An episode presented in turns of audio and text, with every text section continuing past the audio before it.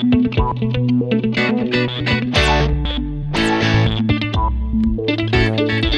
um drop de notícia, nem um clarão de entretenimento. Estou numa sala sem porta e para onde quer que eu me vire, dou com as ventas no jogo do Game Pass. Franzino, mendigo, mas agora com o jogo, o jeito que tenho é jogar. Eu sou o X, Cláudio França. E você, como está? Você é fã dos exclusivos ou é fifeiro? Joga no modo hardcore ou é um player casual? Fica tranquilo, eu te prometo uma coisa, só trago verdades. Vou representar um console que domina 98% no Japão, mas que no Brasil ele traz 100% de felicidade. Sou Fernando, o quadrado, pode chegar. Joy-Con preparado, jogo Battle Arena na bala e Triforce conquistada.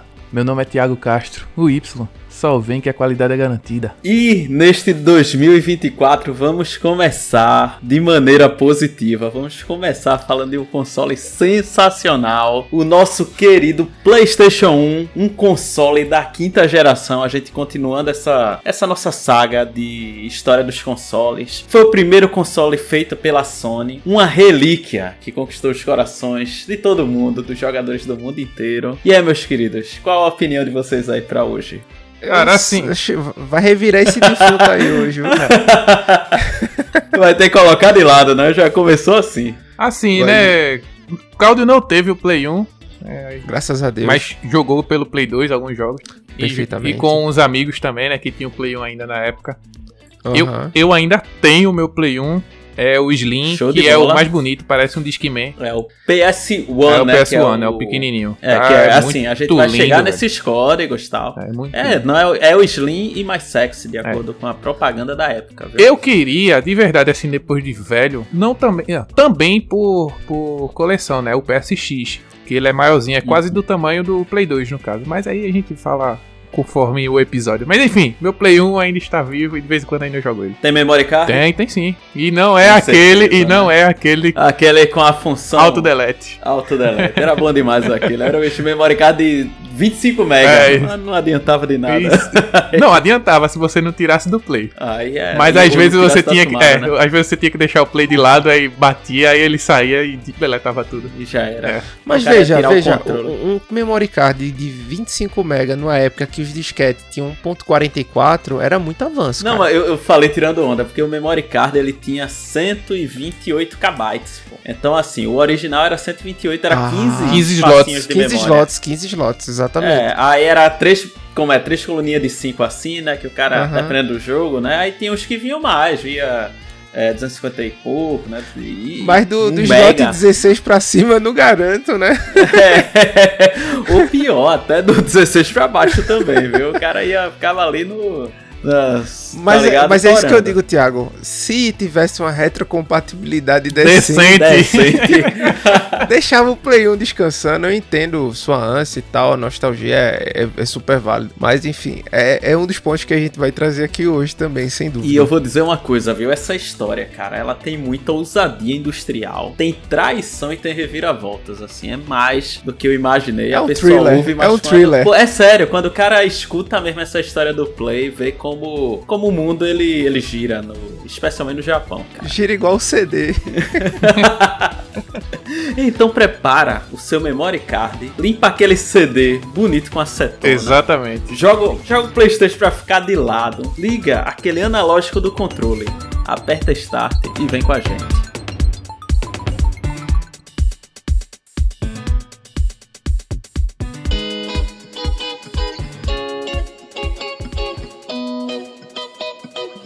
E vamos para as notícias da semana, aquele apanhado que a nossa curadoria enfrentou durante esses dias para trazer aqui só a nata do que é relevante para a gente, obviamente. Então, antes disso, curta, compartilhe, divulgue esse podcast, mesmo a gente está em todas as plataformas existentes no planeta Terra, basicamente. Então você consegue enviar para o seu amigo que usa desde o agregador de podcast MyRoots até o mais comum, que é o Spotify. Então não tem desculpa para não escutar o X Quadrado Y hoje. Vai lá, comenta, tem um lugar para você comentar sobre o episódio, dizer o que, é que achou. Tem muita coisa esse ano aí para vocês, né? Vai começar com tudo. Na realidade, não parou. A gente não teve recesso, folga ou sequer feriado esse ano. Dia 25 de dezembro estávamos nós gravando aqui.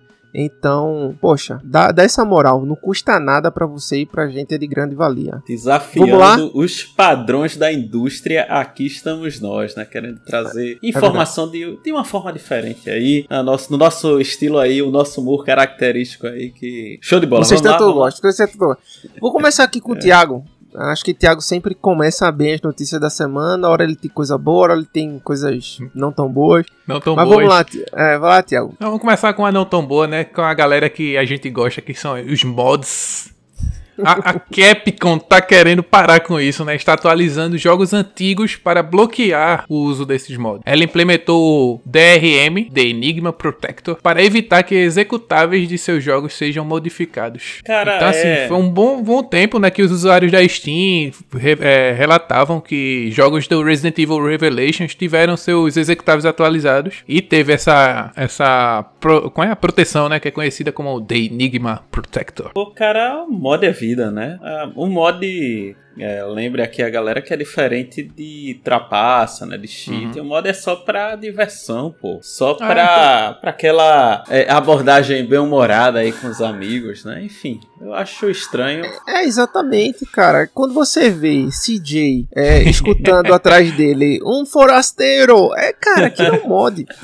CJ não tá ali de verdade, não é mesmo? Exatamente. Ele tá ali como um, um caractere, um personagem que muito nos agrada de estar em todos os lugares. Esse dia é onipresente. Então, uhum. pô, eu vejo, eu vejo a Capcom numa linha tão boa, cara. Numa linha tão boa assim de jogos, de IPs, de coisas novas que ela tá trazendo, de evolução da engine que ela se propôs, né? Que tá, enfim, tá bombando aí. Tem muita coisa boa que ela realmente tá utilizando. Se até um detalhe desse, eu não sei o porquê, sabe? Eu entendo uhum. o protecionismo que as empresas japonesas têm em cima de suas IPs, mas, cara, assim, podar um modder de fazer algo que vai divertir, que vai, enfim, gerar memes, que vai gerar conteúdo na internet e tirar um pouco do peso, né, do cotidiano que a gente vive, eu não vejo assim, por que né? se, se apegar cara, tanto a isso, entendeu? É, o cara pagou o jogo, não tá, vamos fazer, atrapalhando a comunidade online. Então, qual o motivo, né, de, de tancar Muito isso? Muito menos o, alterando o, o handicap, né? pois é, o cara Exato. já perde conquista, porque quando o cara ativa mod já não ganha conquista, é. já não ganha troféu, não ganha nada. O cara tá ali só pra tirar a boa dele, cara, assim, é e principalmente pelo que eu vejo nos jogos da Capcom hoje, é basicamente mod de, cara, de personagem mesmo, né? É de skin, uhum. né? Tá é, então, é... então, assim. Não, de é... é... perdão, né? É de personagem. O Valentine lá no meio da briga contra, contra Leon no meio do jogo, só que Leon é Ryu e Dio é Kemi, tá ligado? Uhum. Não, eu, eu, disse assim que a Capcom ela vende os skins da galera, né? Mas é o skin normalmente do personagem que tá ali já, né? É, então, é sim, sim. Só é o mafioso. Tá Leon mafioso. É. Porra, quem quer saber, né? É, mas vamos lá, cara. Vamos bola pra frente aí. É, e além de tudo isso, a Capcom também tá indo atrás de quem publica os vídeos com esses modos ativados. Tem um canal que é a Team Darkside, derrubou muito conteúdo de Monster Hunter que ele tava usando mods, tá ligado? Uhum. Aí a, principalmente para fazer speedrun. Aí, tipo, também tem o Cheat Engine que a galera tá tá, tá tirando, né? A Capcom tá tirando isso. Enfim, Vamos ver aí como é que vai ser daqui para frente, se a galera mod vai conseguir hackear o hackeamento deles, né?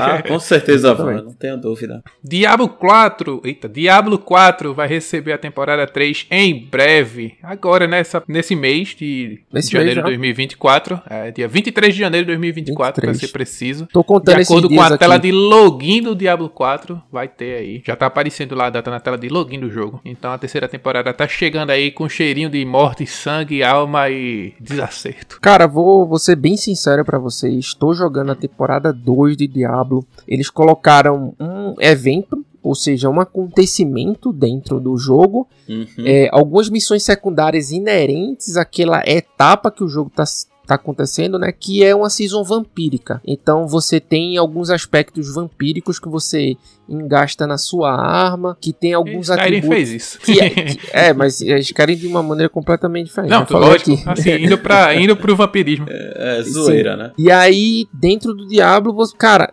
tá muito divertido, velho. Muito divertido. Eu fiz um necromante. Infelizmente, eu acho que eu comecei tarde demais a ponto de. A, tô no nível 59, 60. Então acho que eu não vou conseguir chegar até o 100 antes do dia 23 de janeiro. Tempo hoje, então muito difícil. Mas certamente eu vou começar a jogar essa temporada nova do Diablo do zero, assim, logo no, no, no começo dela, né? Assim que ela lançar. Porque eu me surpreendi bastante, cara. Eu acho que, que vale a pena aí. Quem tá um pouco afastado do Diablo, volta, dá uma olhada começa com um personagem novo. A única coisa que ele requer de você é que você tenha zerado a campanha. Porque quando você zera a campanha, você des é, desbloqueia a dificuldade 3 e 4 e aí pode seguir para masmorras mais profundas. Fletcher falou também que tem muita novidade, a galera tem uma galera que tá ansiosa para essa temporada 3 e ele diz que tá quieto porque tem muitas pessoas que estão voltando aí das festividades do ano novo e uhum. mas tá trazendo aí essas novidades para compartilhar mais. Ele compartilhou essa data, deixou lá na tela de login, mas por enquanto ele ainda tá segurando segurando um pouco todas as novidades que vem aí na próxima temporada. Exato. Minha dúvida é a seguinte, né? Porque o cara compra o Diablo 4, aí essas uhum. temporadas, elas já estão inclusas no jogo ou tem que comprar aquele 100%. Passe? Não, você compra o passe se você quiser. Tem um passe lá. É porque você, eu não sei se você tá muito acostumado, Nando, com, com esse modus operandi do, dos jogos que tem passe de batalha, que é o seguinte: você tem um passe de batalha, são ali 100 levels que você tem de fazer, de missões que você desbloqueia dentro do jogo. Não necessariamente é o nível do seu personagem, tá? Não tem muito a ver uma coisa com outra. Você tem itens que são do passe pago e itens que são do passe free. A única diferença é essa tá? Então se você uhum. quer uma skin mais maneira, um negócio assim que, pô, nunca vai voltar. Tem uma skin lá que é compatível com todas as classes, que é a que dá a capa da temporada. Você não vai voltar mais a poder ter essa skin. Então tem gente que opta, vai lá, compra. Na realidade eu nem sei quanto é, cara, porque eu acho que Diablo, como sendo um AAA, ainda por cima ficar cobrando por passes e mais passes, eu acho um negócio meio, é...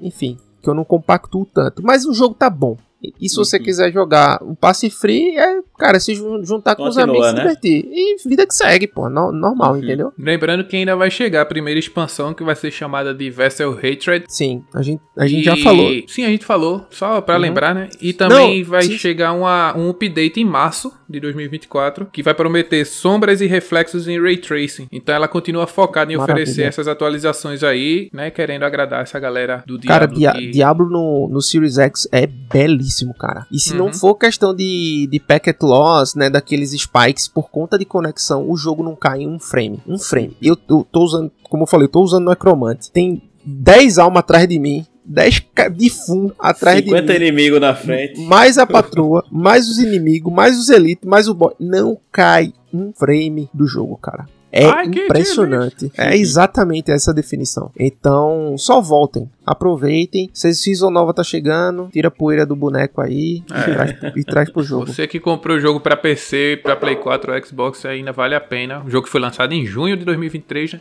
Teve é essa queda de. Ainda. Teve a queda de players, porque também teve muito lançamento hypado no passado, né? Teve. De todas teve as plataformas, coisa. principalmente. Então, a gente pode tirar aí os, os altos né, das plataformas que teve do, dos hypes e que valeu a pena também, tem que falar isso. Mas é bom, pô, é importante você voltar a jogar, que o jogo tá. A Blizzard tá se esforçando aí a. Tá trazendo até melhoria, pô. Então, melhoria e conteúdo, é o que, é o que precisa. É, é isso. Exatamente. Em 2023, o Switch encerrou, né, de forma avassaladora no Japão em, com seus números, né? Foram números repetaculê. Entre os dias 18 e 31 de dezembro, os japoneses apostaram aí no, no, no Switch, né? Por incrível que pareça, ainda vendendo muito. Segundo a Famitsu, foram vendidos perto de 169 mil Nintendo Switch nas duas últimas semanas de 2023, sendo 82 mil de Play 5 e mais de mil consoles aí dos Series e um pouco mais de mil do de Play 4 ainda. Tá ligado, né? Cada japonês tem uns três Switch, né? Porque a conta aí é complicada. pois é, né?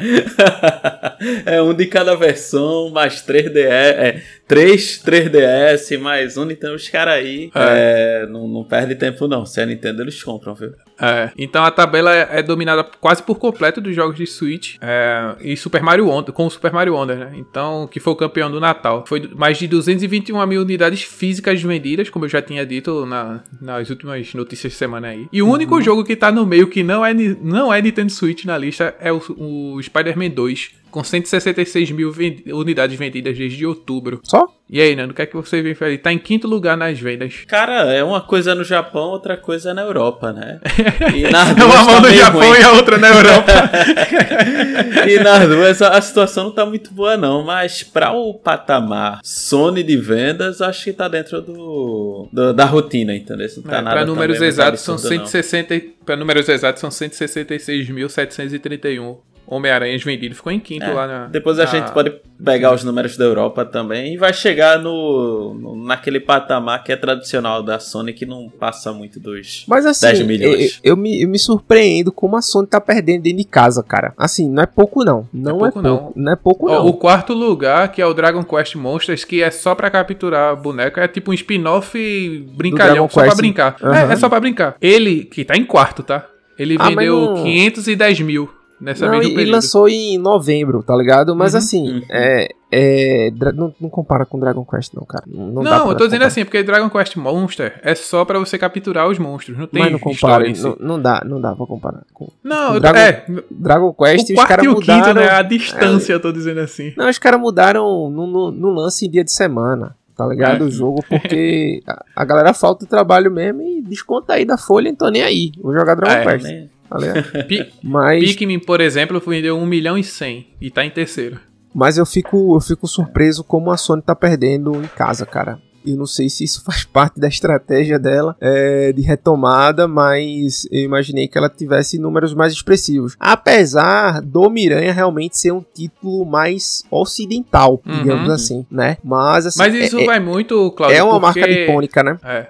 Isso vai muito porque o- os consoles, assim, vamos dizer, mais do lado de cá, também estão sendo vendidos lá, né? Então, a galera quer comprar. É... O Xbox Series S lá tá sendo mais vendido que o X, por exemplo. Ah, Mas faz, faz sentido, né? O cara não Né? quer aportar tanto dinheiro, não quer se arriscar tanto numa plataforma e ele come pelas beiradas, entendeu? Uhum. E às vezes ele já tá ali, né? Com. Pelo fato de já estar no Japão, já tem o Play 5, já tem o. O, Nit- esse- o Switch, né? Aí, É. tipo. É. Se esse cara comprar um Series S e assinar o Game Pass, a Microsoft tá satisfeitíssima, velho. É. Satisfeitíssima, Eu acho que tá bem provável que isso aconteceu, Claudio. Porque foram, foram é, nove, 300 mil. 300 mil vendidos no- nesse período de fim de ano, tá? A última semana. Foram 300 mil vendidos. Foi a metade do que o Play 5 digital vendeu. Claro. Olha aí que. Não, mesmo assim já é um número bom, pô. Eu É? acho assim, no, pra no- o no nível. Japão, no é, no Japão Japão tá é excelente, excelente. Mas é vamos lá, isso, meus Nando. amigos.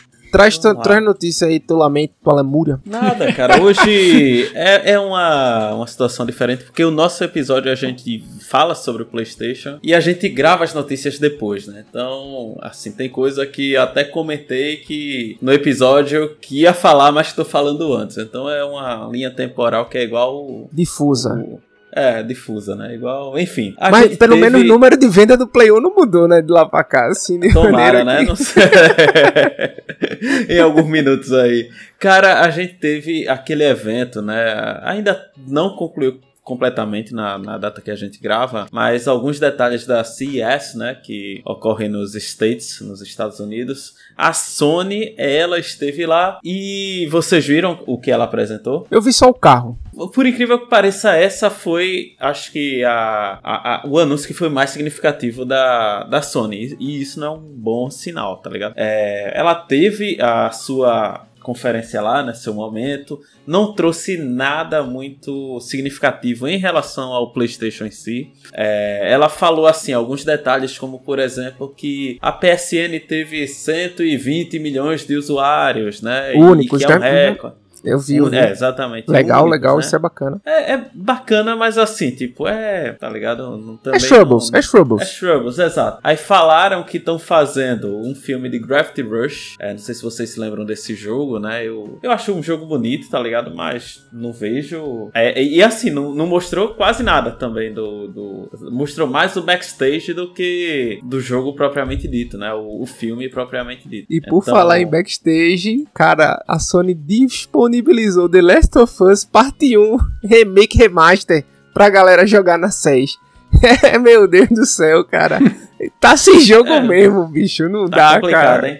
Tá complicado, tá complicado. Então os caras mostraram algumas é, ferramentas que estão é, desenvolvendo. Assim, tem muita coisa que eu não vou entrar porque é literalmente rumor, né? Assim, eles estão dizendo, mas sem prazo. É aquela linha que fica totalmente no ar. Então provavelmente deve chegar em breve o State of Play e aí eles devem é, abordar de uma forma mais assim técnica, né? Pelo menos com alguma alguma parte de prazo, de expectativa, de previsão, né? E uhum. assim, o que Cláudio falou do carro foi um carro que está sendo feito em parceria com a Honda, então uhum. acho que é muito mais assim mérito da Honda, né, do que necessário, obviamente do PlayStation, né, da Sony para fazer um carro. Pelo amor de know Deus. Know-how né? não tem, né? Know o know-how aí, meu Deus, só se for no O carro vai ser né? fosco, pô. Aí o carro vai ser fosco. Ah, é, o reflexo das coisas só vai ser nas câmeras do celular, tá ligado? Ai, cara. Só que aí vira talvez... um replay da vida real. Só que a parte que talvez chamou mais atenção é que o cara usou o DualSense para controlar o carro, entendeu? Então talvez tenha sido a parte que mais foi é, a chama, a que, que chamou né, a atenção das, do público, da mídia, né? Ah, tem um carro elétrico que pode ser controlado com o controle do Play 5, enfim. Eu já vi uma história dessa com a coisa do fundo do mar. Eu, eu pensei exatamente isso, mas sabe uma coisa, deixa quieto. Yellow que... Submarine, vai. É, nem quis falar do, do controle da Logitech, eu... não, brincadeira. Enfim, enfim, cara. Então é isso. Teve muitas outras coisas na CS. Entre elas que eu achei interessantíssimas tá aquela TV OLED T, eu não sei se uhum. vocês viram aí, que é uma uhum. TV OLED, só transparente, é um vidro, assim, né, de, de uma forma... É, Aquele assim, celular simples, de, né? de, Tony Stark no segundo filme. Por aí, cara. É um, é um pedaço de vidro que vira TV, tá ligado? Que a, a cor aparece na hora que você quer, sensacional. Então, teve coisa da, da Razer, assim, que eu achei é interessante também, como uma, assim, interessante entre aspas, né? Uma das coisas é uma cadeira que ela tem um, aquela função áptica, né? Ela tem um, um, um, touch, tá ligado? Então a cadeira ela vai ter a vibração, vai ter um negócio assim diferente. É umas coisas que é muito pra frente, que talvez vire tecnologia e a gente desfrute em alguns anos, sabe? É, é tá. Essa é a função do evento. É, pulando é. disso, né? Ah, quer falar algo? Não, eu quero falar que a TV é inútil tá? No primeiro momento, um negócio transparente do caramba, você vê a parede atrás. Eu não quero ver a parede, pô, quero ver a bomba explodindo, entendeu? Eu acho que,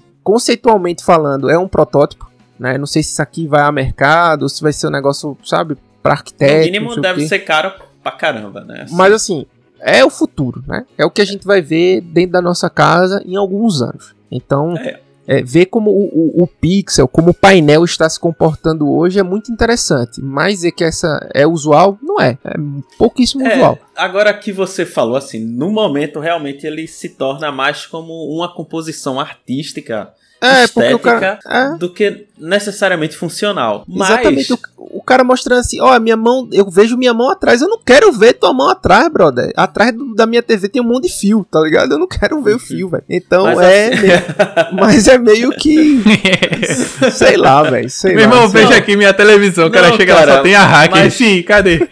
Não, mas assim, pra galera ter ideia, é, é um vidro, assim. Poderia, vamos dizer, ser uma janela, tá ligado? De uma casa. E essa janela. Cara... Assim, é, é disruptiva. Então, para daqui a 100, 200 anos. É igual, é igual a. Tá a é igual a, o avião da Mulher Maravilha, pô. Ela voa, mas ela usa, tá ligado? É, mais ou menos. É, Ima tipo... Não, assim, imagina um carro mesmo com um vidro desse. E aí o carro elétrico, autônomo, tu bota um negócio desse, tá ligado? Pô, é, é assim é coisa para pro futuro não, mesmo. É como o Thiago falou, tá ligado? É. Que é, pô, se for um celular, é um negócio meio Tony Stark, meio, sabe, ficção científica de ponta. Eu concordo, mas é que tem um, tem um negócio dentro da tecnologia que eu acho que é o prático, né? O, é, uhum. tem efeito prático na nossa vida e o que é conceitual. Tem coisa que é tão conceitual, é bonito, é bacana de ver, mas pouco se aplicaria na prática, entendeu? Uhum. Então, vamos ver o que, é que vai acontecer. Eu lembro, cara, você tem uma ideia, acho que eu li só uns 5 anos atrás, que uhum. era um, um componente que ele fazia uso igual das lentes transitions. Por que a lente transition ela, ela escurece? Fernando pode falar isso melhor que eu. Ela escurece porque o, o, o, raio V quando bate, é, o componente da lente ele sofre uma óxido redução. É, Ao sofrer tem... isso, ele escurece. E a, a, tela do celular era assim também, tá ligado? O, o, painel do celular era assim também, tipo um negócio meio um tabletzinho como se fosse. E quando o sol batia, você disse, não vou enxergar nada. Não, vai enxergar sim, porque ele vai mudar de cor agora, e ao mudar de cor, tipo, os pixels se reajustam. Né? Exatamente, tá ligado? Então tem um negócio assim que, mas até hoje ninguém viu isso funcionar. Você tá entendendo? É, tá invisível, ninguém ligou a TV. pois é. Então, Bom, é, agora o carro. Vai eu, vi, os, eu vi os caras colocando negócio na frente, tá ligado? Do carro. É, mudando pa painel de. É, como se fosse um, um papel de parede, né? Do. Uhum. Pô, parecia que eu era gago agora, cara. Um papel de parede ali do carro e tal. Muito interessante, jogando. Jogando nuvem ali, né? Ou era um PlayStation 5 dentro do, né, do Ih, carro? rapaz, não vou falar, não. Sei não, é capaz de ser Game Pass. Ixi, não, não. Só dá pra jogar na garagem, então, né? Ui. Com o Play 5 ligado lá em cima, né? Vê um, vê, um, vê um projeto Q dentro do carro, pô. Top é. demais. Mas vamos lá, Nando. Próxima notícia sua. Além disso, cara, então tem esse esse, voltando ainda para Sony, né? Tem rumores é, que já estão em estoque aí o DualSense V2. Uhum, então deve ser anunciado em breve. Eu achei sensacional como eles aumentaram o tamanho da bateria. Em miliampere, eu fiz a conta percentual aqui, eles aumentaram 5.7%. Então é, é, uma das promessas aí que vai durar mais. É, vai durar 12 é. horas, tá? Assim, todos os anúncios. É, mas 12 horas jogando o que, né? Se for Aí, é, Petri joga, né? É tua, é, Boy, né? Aí é com você, bebê. que, eu, que eu não pego igual você. Você sabe que eu sou, no, no, no, no puedo, né? Mas assim, é, é uma coisa que eu acho importante frisar: minhas pilhas duram quase 30 horas, cara. Assim, entre recargas, né? Uhum. E aí vem um. vale um, ressaltar isso. Vale ressaltar. E eu entendo que quando eu recebi o, o PlayStation aqui emprestado, você, pô, joga 5 horas, coloca o, o DualSensezinho lá, né? Tipo, quando você pega Terminou, de novo, né? que já tá de boa. É. Mas eu acho que há níveis assim de você exigir uma recarga constante do videogame, do, do controle. Tipo assim, Nando, eu sempre tá colocando ele na base. Ele nunca pode ficar fora dela porque ele pode me deixar na mão em algum momento. Cria-se certos padrões da bateria que eu acho que não são tão interessantes. Mas isso é conversa para outro podcast, é, né? Conversa que a gente gosta de fazer e que depois a gente faz a atualização dela, né? É, mas assim, mas é bom, cara, é bom. Eu, eu entendo horas, assim. Eu aumentou entendo. 5%, aumentou em quantas horas? E a minha pergunta. 20, 25 e minutos. E a de Tiago é: por que não veio no V1, né? Que é uma diferença Exatamente. de 3 é, anos, é cara. Eu acho que deram como uma raspadinha ali de lado para caber uma bateria um pouquinho maior, entendeu? Se tirar um milímetro aí da esquerda. Meu Deus. mas um milímetro não, não daria tantas horas, mas enfim. É, eu, sei, eu tô brincando assim, né? Mas acho que isso mas, já é enfim. recorrente da Sony, pô. Em, dois, em 2003, já. No, no PlayStation 3, teve um, uma, um A Sony lançou o Slim, né? A Sony lançou uhum. o PlayStation Slim já, tipo, menos eu de 3 vou... anos depois da. Não, o Slim falar... do PlayStation agora é... é... A mesma coisa, velho. Ele só tá usando um cinto, tá ligado? Pra dizer que tá magro. Porque, meu amigo, não, não cara, nada de slim naquele console. Ficou menor. De diminui os quatro dedos assim. É, Depende o... do dedo, Nando. Se for o dedo de um action figure, eu digo que sim. cara, na vertical ou na horizontal o dedo? É, exatamente. Eu... Ainda tem esse porém. Tá na vertical ou na horizontal.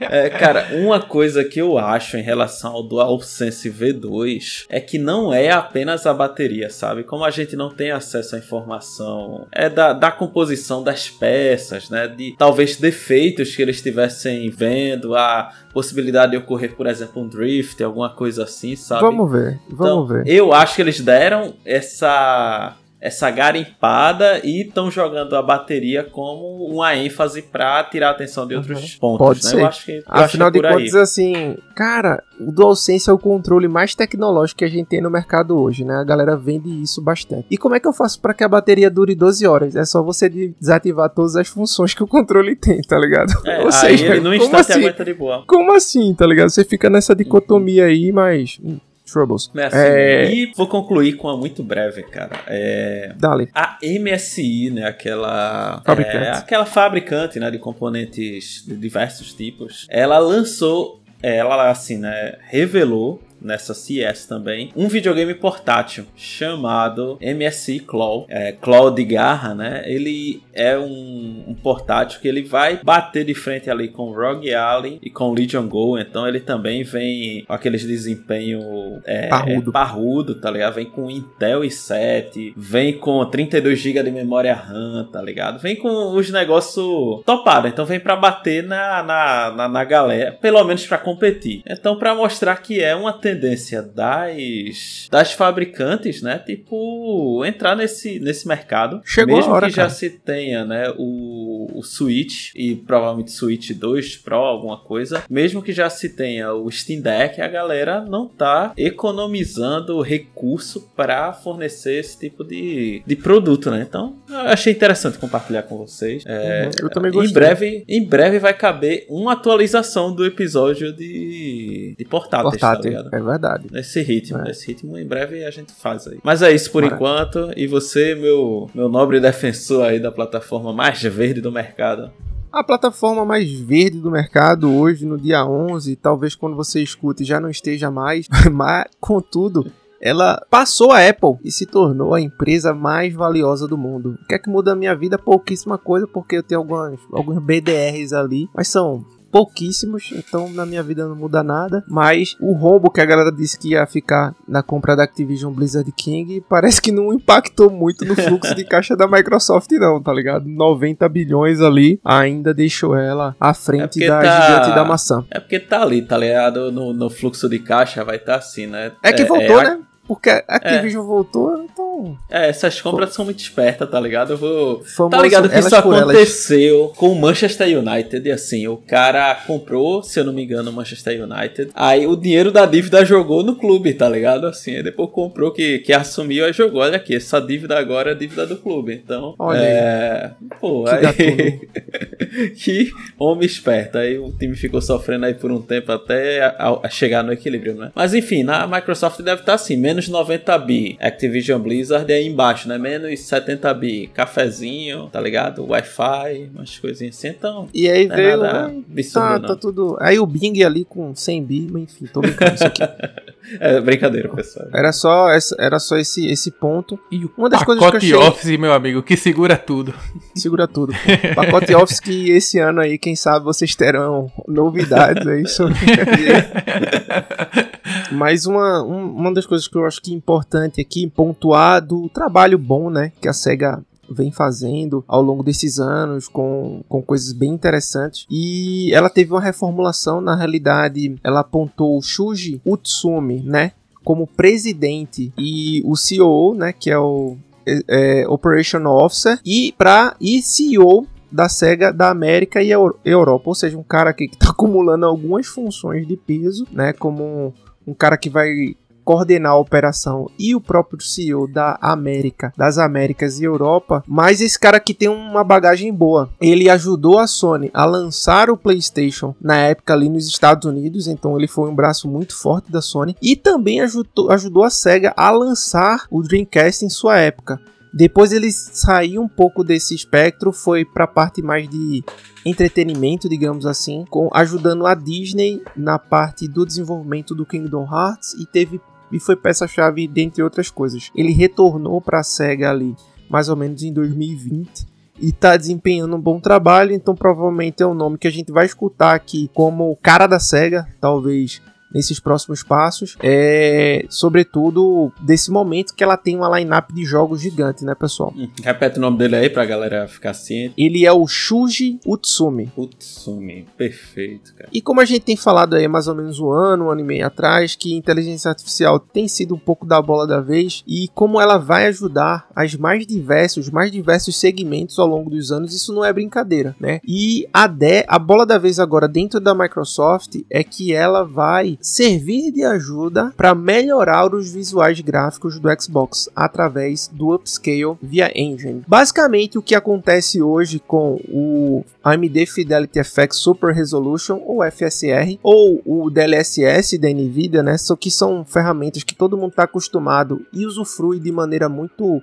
de com muito bom grado porque são coisas excelentes que transformam e dão mais performance ao teu computador, né, a teu jogo, a tua jogatina, enfim. Que é justamente essa capacidade de trazer imagens, ou seja, teu computador ele precisa processar uma imagem menor, em uma resolução menor, corrigindo as minhas palavras, e ele joga numa resolução maior. E aí com isso ele gera um pouquinho de performance para você, logicamente a depender da sua placa, da sua configuração e tudo mais. Mas a ideia do, do Xbox é fazer isso também, só que com uma tecnologia prioritária dentro do Xbox e tem uma vaga aberta, Fernando. Fernando. Você que quiser aí, ó, tem uma vaga aberta lá de é, engenheiro de software sênior, mas que manja de gráfico, que manja de inteligência artificial aplicada a algoritmos de melhora gráfica através de software. Então, assim, tem lá a descrição da vaga, não é nada, não é brincadeira. Mas basicamente é isso. Como todo mundo sabe, a gente falou isso no episódio do Xbox, né? Como surgiu o Xbox. É, tudo surgiu da, da ideia do DirectX Box, né? Então, Exatamente. é justamente associar essa função do DirectX, a gente sabe que tá no DirectX 12 Ultimate hoje, mas é pegar isso e com essa peculiaridade que o videogame da Microsoft usa, dar mais desempenho aos títulos, sejam eles novos, sejam eles antigos. Então é basicamente isso. Você está processando ali em 1080, mas trazendo uma resolução dinâmica de 4K. Quanto mais bem feito isso for feito, né, já que a gente está aumentando a resolução em quatro vezes, melhor. E é isso uma das minhas curiosidades para as cenas dos próximos capítulos, porque eu vou botar o gato no telhado aqui. e, quando, e quando tem paridade técnica? Eu acho que essa, Cara, sabe? Quando, por Esse é exemplo, o melhor quando a Mi- questionamento aí. quando, a, quando a Microsoft assina um contrato dizendo assim, ó, Call of Duty não vai ter um frame a mais no Xbox, nem vai ter um frame a mais no PlayStation. Cara, eu fico olhando, vai ficar só resumido a first parties, essas tecnologias, eu acho que é, é pouco uso, digamos assim, sabe? Eu acho que todo mundo tem que correr atrás em, em trazer o melhor videogame pra todo mundo, entendeu? Concordo, Seja em, em relação à performance Aí fica. Cara, a Sonic começou com essas merda aí. Não, vamos assim, não. Não pode ser. Ah, não, o Calixto Protocol não pode rodar melhor no Xbox. Ah, Hitman não sei o que. Aí vem um jogo ou outro que tá fora desses conchavos, desses acordos, dessa dominância de mercado da Sony, que aí consegue, né? O melhor console, o console mais potente, consegue trazer mais desempenho. É isso que eu falo. E assim, eu trago hoje pra bola do- da Microsoft, mas podia ser o contrário. Imagine o jogo estar sendo nerfado no PlayStation, porque tem outro videogame aqui atrasando o lado deles. Não é bem assim que o mercado funciona. Acho que as empresas têm que ter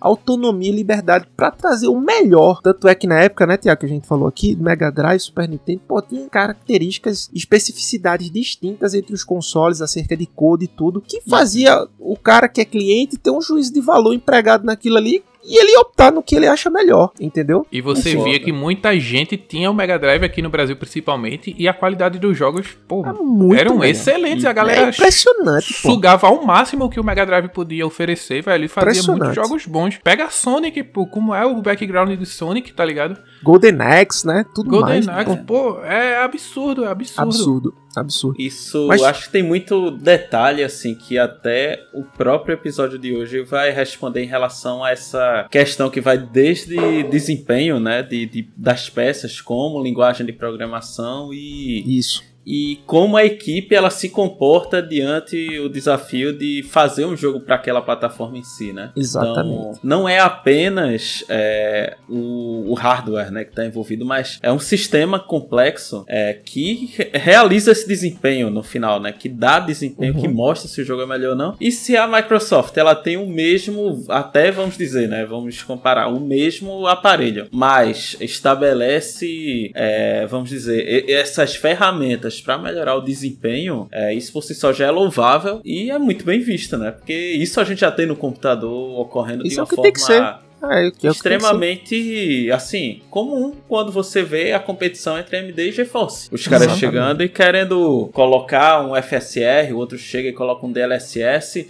e tenta a, a partir desse tipo é, de, de postura, de ferramenta. Ele tenta chamar e agradar o consumidor, né? Então, pô, tão de Exatamente. parabéns. E Se bem que a, a porque- Sony tinha o VRR, né? Que era Não, algo, VRR não, é né? pra todos, né? VRR é Ah, pra todos, que é ah, o Variable tá. Refresh Rate, né? Refresh Que é um rate, negócio, né? que é um negócio da TV mais o videogame que não É. começou funcionando muito bem na Sony, mas ele veio day one no Xbox Series, que é um bagulho muito bom ali. Pra se Uhum. caso tenha um frame drop, é, essa taxa ali, né? Ele ajusta e você tem uma percepção. Cara, muito difícil você perceber um frame drop, a não ser que seja algo grotesco, né?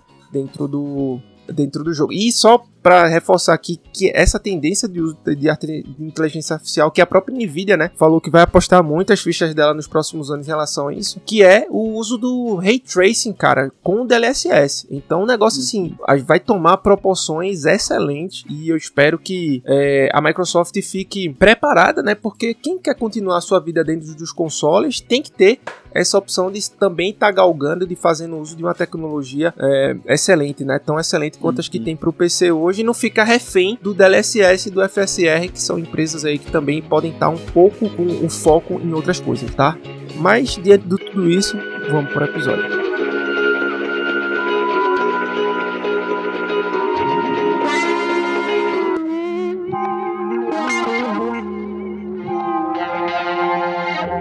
Cara, pouquíssimos jogos usavam esse analógico no controle. Eu tive, peguei vários jogos de futebol que eu ligava o analógico e de nada servia, cara. Era Mas jogos de futebol antes de 98, 99 não pegava não, eram Mas- poucos. Mas aí é que eu te digo, Não, mas função inútil a gente pra essa data aí. Não, tem uma função interessante. A gente pode já abordar ela de leve antes de falar de tudo, porque a gente não vai falar tanto do controle, né? É, é, um, é uma besteira, mas assim, é, os nossos controles hoje em dia não tem essa função, porque você joga no analógico é, e normalmente o, o direcional, né, ele faz outra função. Então tu pega um jogo feito, sei lá, Elden Ring. Vou dizer. Elden Ring, tá ligado? Aí, a direcional tem outra função. O analógico controla, né? E a direcional tem outra função. E isso, assim, no. Naquela época você conseguia desligar e jogava como se fosse um controle simples, né? Porque era o. Era, O que se tinha na época, né? O controle simples e o analógico. era. Então é, é só isso. Quando tá você ligado? ligava o analógico, ele meio que, pronto, pegando o medalha de honra, por exemplo. Ele fazia as É. mesmas funções tu- que o Call of Duty. Assim, né? Um analógico é vista, o outro analógico é você andar e atira em cima. Não, mas é isso que eu tô dizendo, É. cara. Por exemplo, Crash Bandicoot 1. Eu lembro claramente, eu já Um não- contei É aqui. porque um foi feito sem analógico, né? É isso que eu tô dizendo, é isso que eu tô dizendo. É uma função que não era utilizada por todos os jogos. Eu lembro, eu lembro como mas- se fosse hoje, eu indo na barbearia do Azulão, quem sabe lembra aí. Na esquininha ali, ele disse: "Não, meu filho tá com um videogame top aí, pô". Chegou, ele sabia que eu gostava de videogame já naquela época, acho que eu tinha o quê? Uns 10 pra 11 anos. E aí ele falou: "Não, vê aí com ele e tal". Eu fui ver, meu irmão, quando eu olhei Crash assim, eu disse: "Cara, isso aqui é coisa de outro mundo". Mas tá, e esse analógico aí serve pra quê?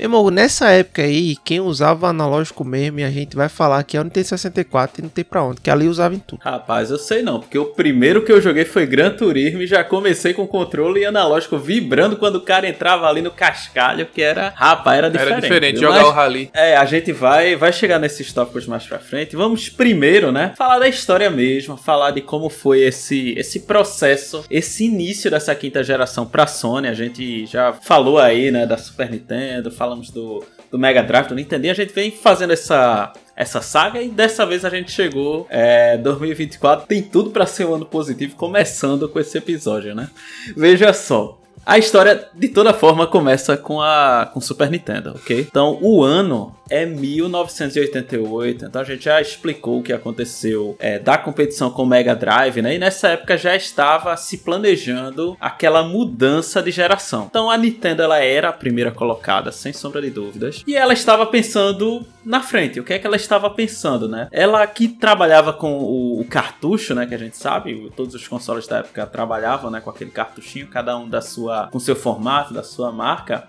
E a Sony ela queria fazer, quer dizer, a, a Nintendo ela queria fazer algum tipo de armazenamento expandido para o Super Nintendo. E aí ela queria, tipo, ver o CD, tá ligado? Ela chegou assim, pô, será que isso daqui seria interessante pra gente ter como se fosse um, um acessório para o Super Nintendo, tá ligado? E quem sabe, né, seria possível até tocar um- uma música, fazer algum áudio, né? Então ela entrou em contato com a empresa que fazia isso lá no Japão, que era a Sony. A Sony nessa época, ela trabalhava em conjunto, embora não fossem amigas, né, com a Philips. Trabalhava em conjunto por quê? Porque elas queriam estabelecer o padrão do que era um CD, entende? Então isso aconteceu tanto para a questão do CD como para a questão do DVD, mais na frente, porque elas trabalhavam conjunto para que aquele aparelho todo, todo mundo tivesse a mesma, tipo, capacidade de leitura. Imagina, né? A Sony lança um CD que só o dela lê e a Philips lançava outro, ia ser uma bagunça. Eles queriam uma regra universal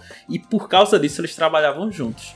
Então, muita gente estava trabalhando aí nessa nessa questão, na parte da, do CD. E um cara que é importante, a gente já falou bastante dele, foi o Ken Kutaragi, né? Que ele futuramente vai ser conhecido como o pai do PlayStation. A gente vai entrar nesses detalhes, porque, né? Mas a gente explicou no episódio do Super Nintendo qual foi o acordo que ele fez é, entre a Sony e o Super Nintendo. Que ele era o quê, né? Ele era um pai de uma filha e ela, ele jogava, né? Com a filha os jogos lá. E ele. Os jogos de Nintendo, né? Nintendinho e tal. E ele pensava na época, pô, tem como som ser muito melhor e a gente tem essa tecnologia dentro da Sony para isso. Então ele desenvolveu um chip, desenvolveu o esquema para que o tivesse um chip de som melhor para o Super Nintendo, por exemplo, né? Então ele trabalhou em conjunto isso sem a Sony saber a princípio. Ele desenvolveu tudo por conta própria. E só quando tava tudo pronto que a Sony ficou ciente, ficou invocada com caba, quase demitiu, mas como o negócio deu certo, aí beleza, né? O cara foi até promovido, né? Então, e o cara ele trabalhava na, na Sony desde a década de 70 e ele era expert nessa parte de LCD, de câmera digital. É, por sinal, a Sony era, como sempre, né? Foi muito potente nessa área de áudio, né? Ela sempre foi pioneira e ele era expert nessa área de design de de áudio. Então, tudo isso assim é, é interessante porque vai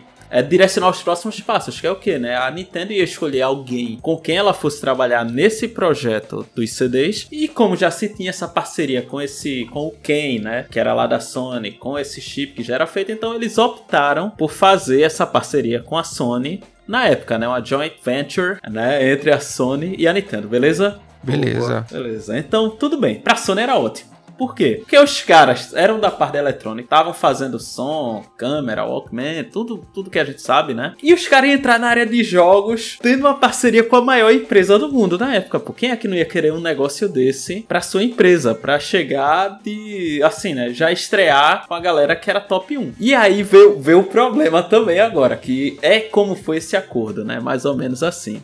Então, como foi na, nas entrelinhas, pelo que eu compreendi depois de, eu compreendi depois de ler né, o um, que eles propuseram. Então a Sony iria fazer algum aparelho, né, que funcionasse como uma expansão de CD para o Super Nintendo e poderia, por exemplo, ter jogos nesse CD e a Sony teria acesso, por exemplo, poderia usar a tecnologia para colocar até os cartuchos, é, se quisesse, né, dos jogos antigos de Super Nintendo, de, de Nintendinho, teria essa possibilidade. Mas ela iria, o principal era fazer esse aparelho de CD e aí é onde entra a questão, esse aparelho seria chamado de PlayStation. Então o nome desse aparelho era PlayStation. Mas aqui é detalhe, né? Tipo, é PlayStation separado, assim. É o na época, né, era PlayStation, o, o Play, né, o espaço Station, ou também tinha gente que chamava de Super Nintendo CD, né? SNES CD.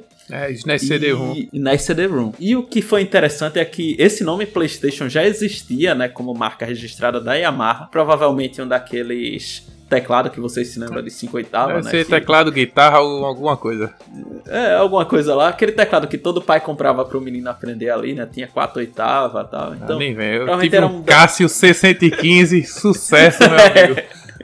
que fazia, né? Tinha a, a, a, gravação lá, o cara tipo, gravava uma coisinha, não, ritmo, nem, depois, tava, já legal. tinha o ritmo lá. Enfim, continue, meu já, É, sucesso, cara. E assim, os caras da Sony foram lá, nem que ah, gostaram tanto do nome, que nem quiseram, assim, pensar em outro nome. Eles foram lá na Yamaha e disseram, tu vende por quanto essa marca registrada? Os caras venderam, ninguém sabe qual foi esse valor, se foi muito caro, né? Se foi barato. Mas a Sony chegou lá, quero comprar, diga quanto é que eu pago, os caras pagaram e foram embora. Então, beleza, tava tudo indo certinho. Mas qual era, assim, a, a bronca que apareceu depois, né? Veja só. Que a ideia no contrato da Sony, vê que malandra, era ter 100% dos direitos de tudo que fosse feito no CD desse aparelho, tá ligado? Certo. 100% não é 50, não é 30, não é 70. Eles queriam ter total controle. É, direito, total controle. Então, tudo que fosse de música, tudo que fosse de vídeo, tudo que fosse de jogo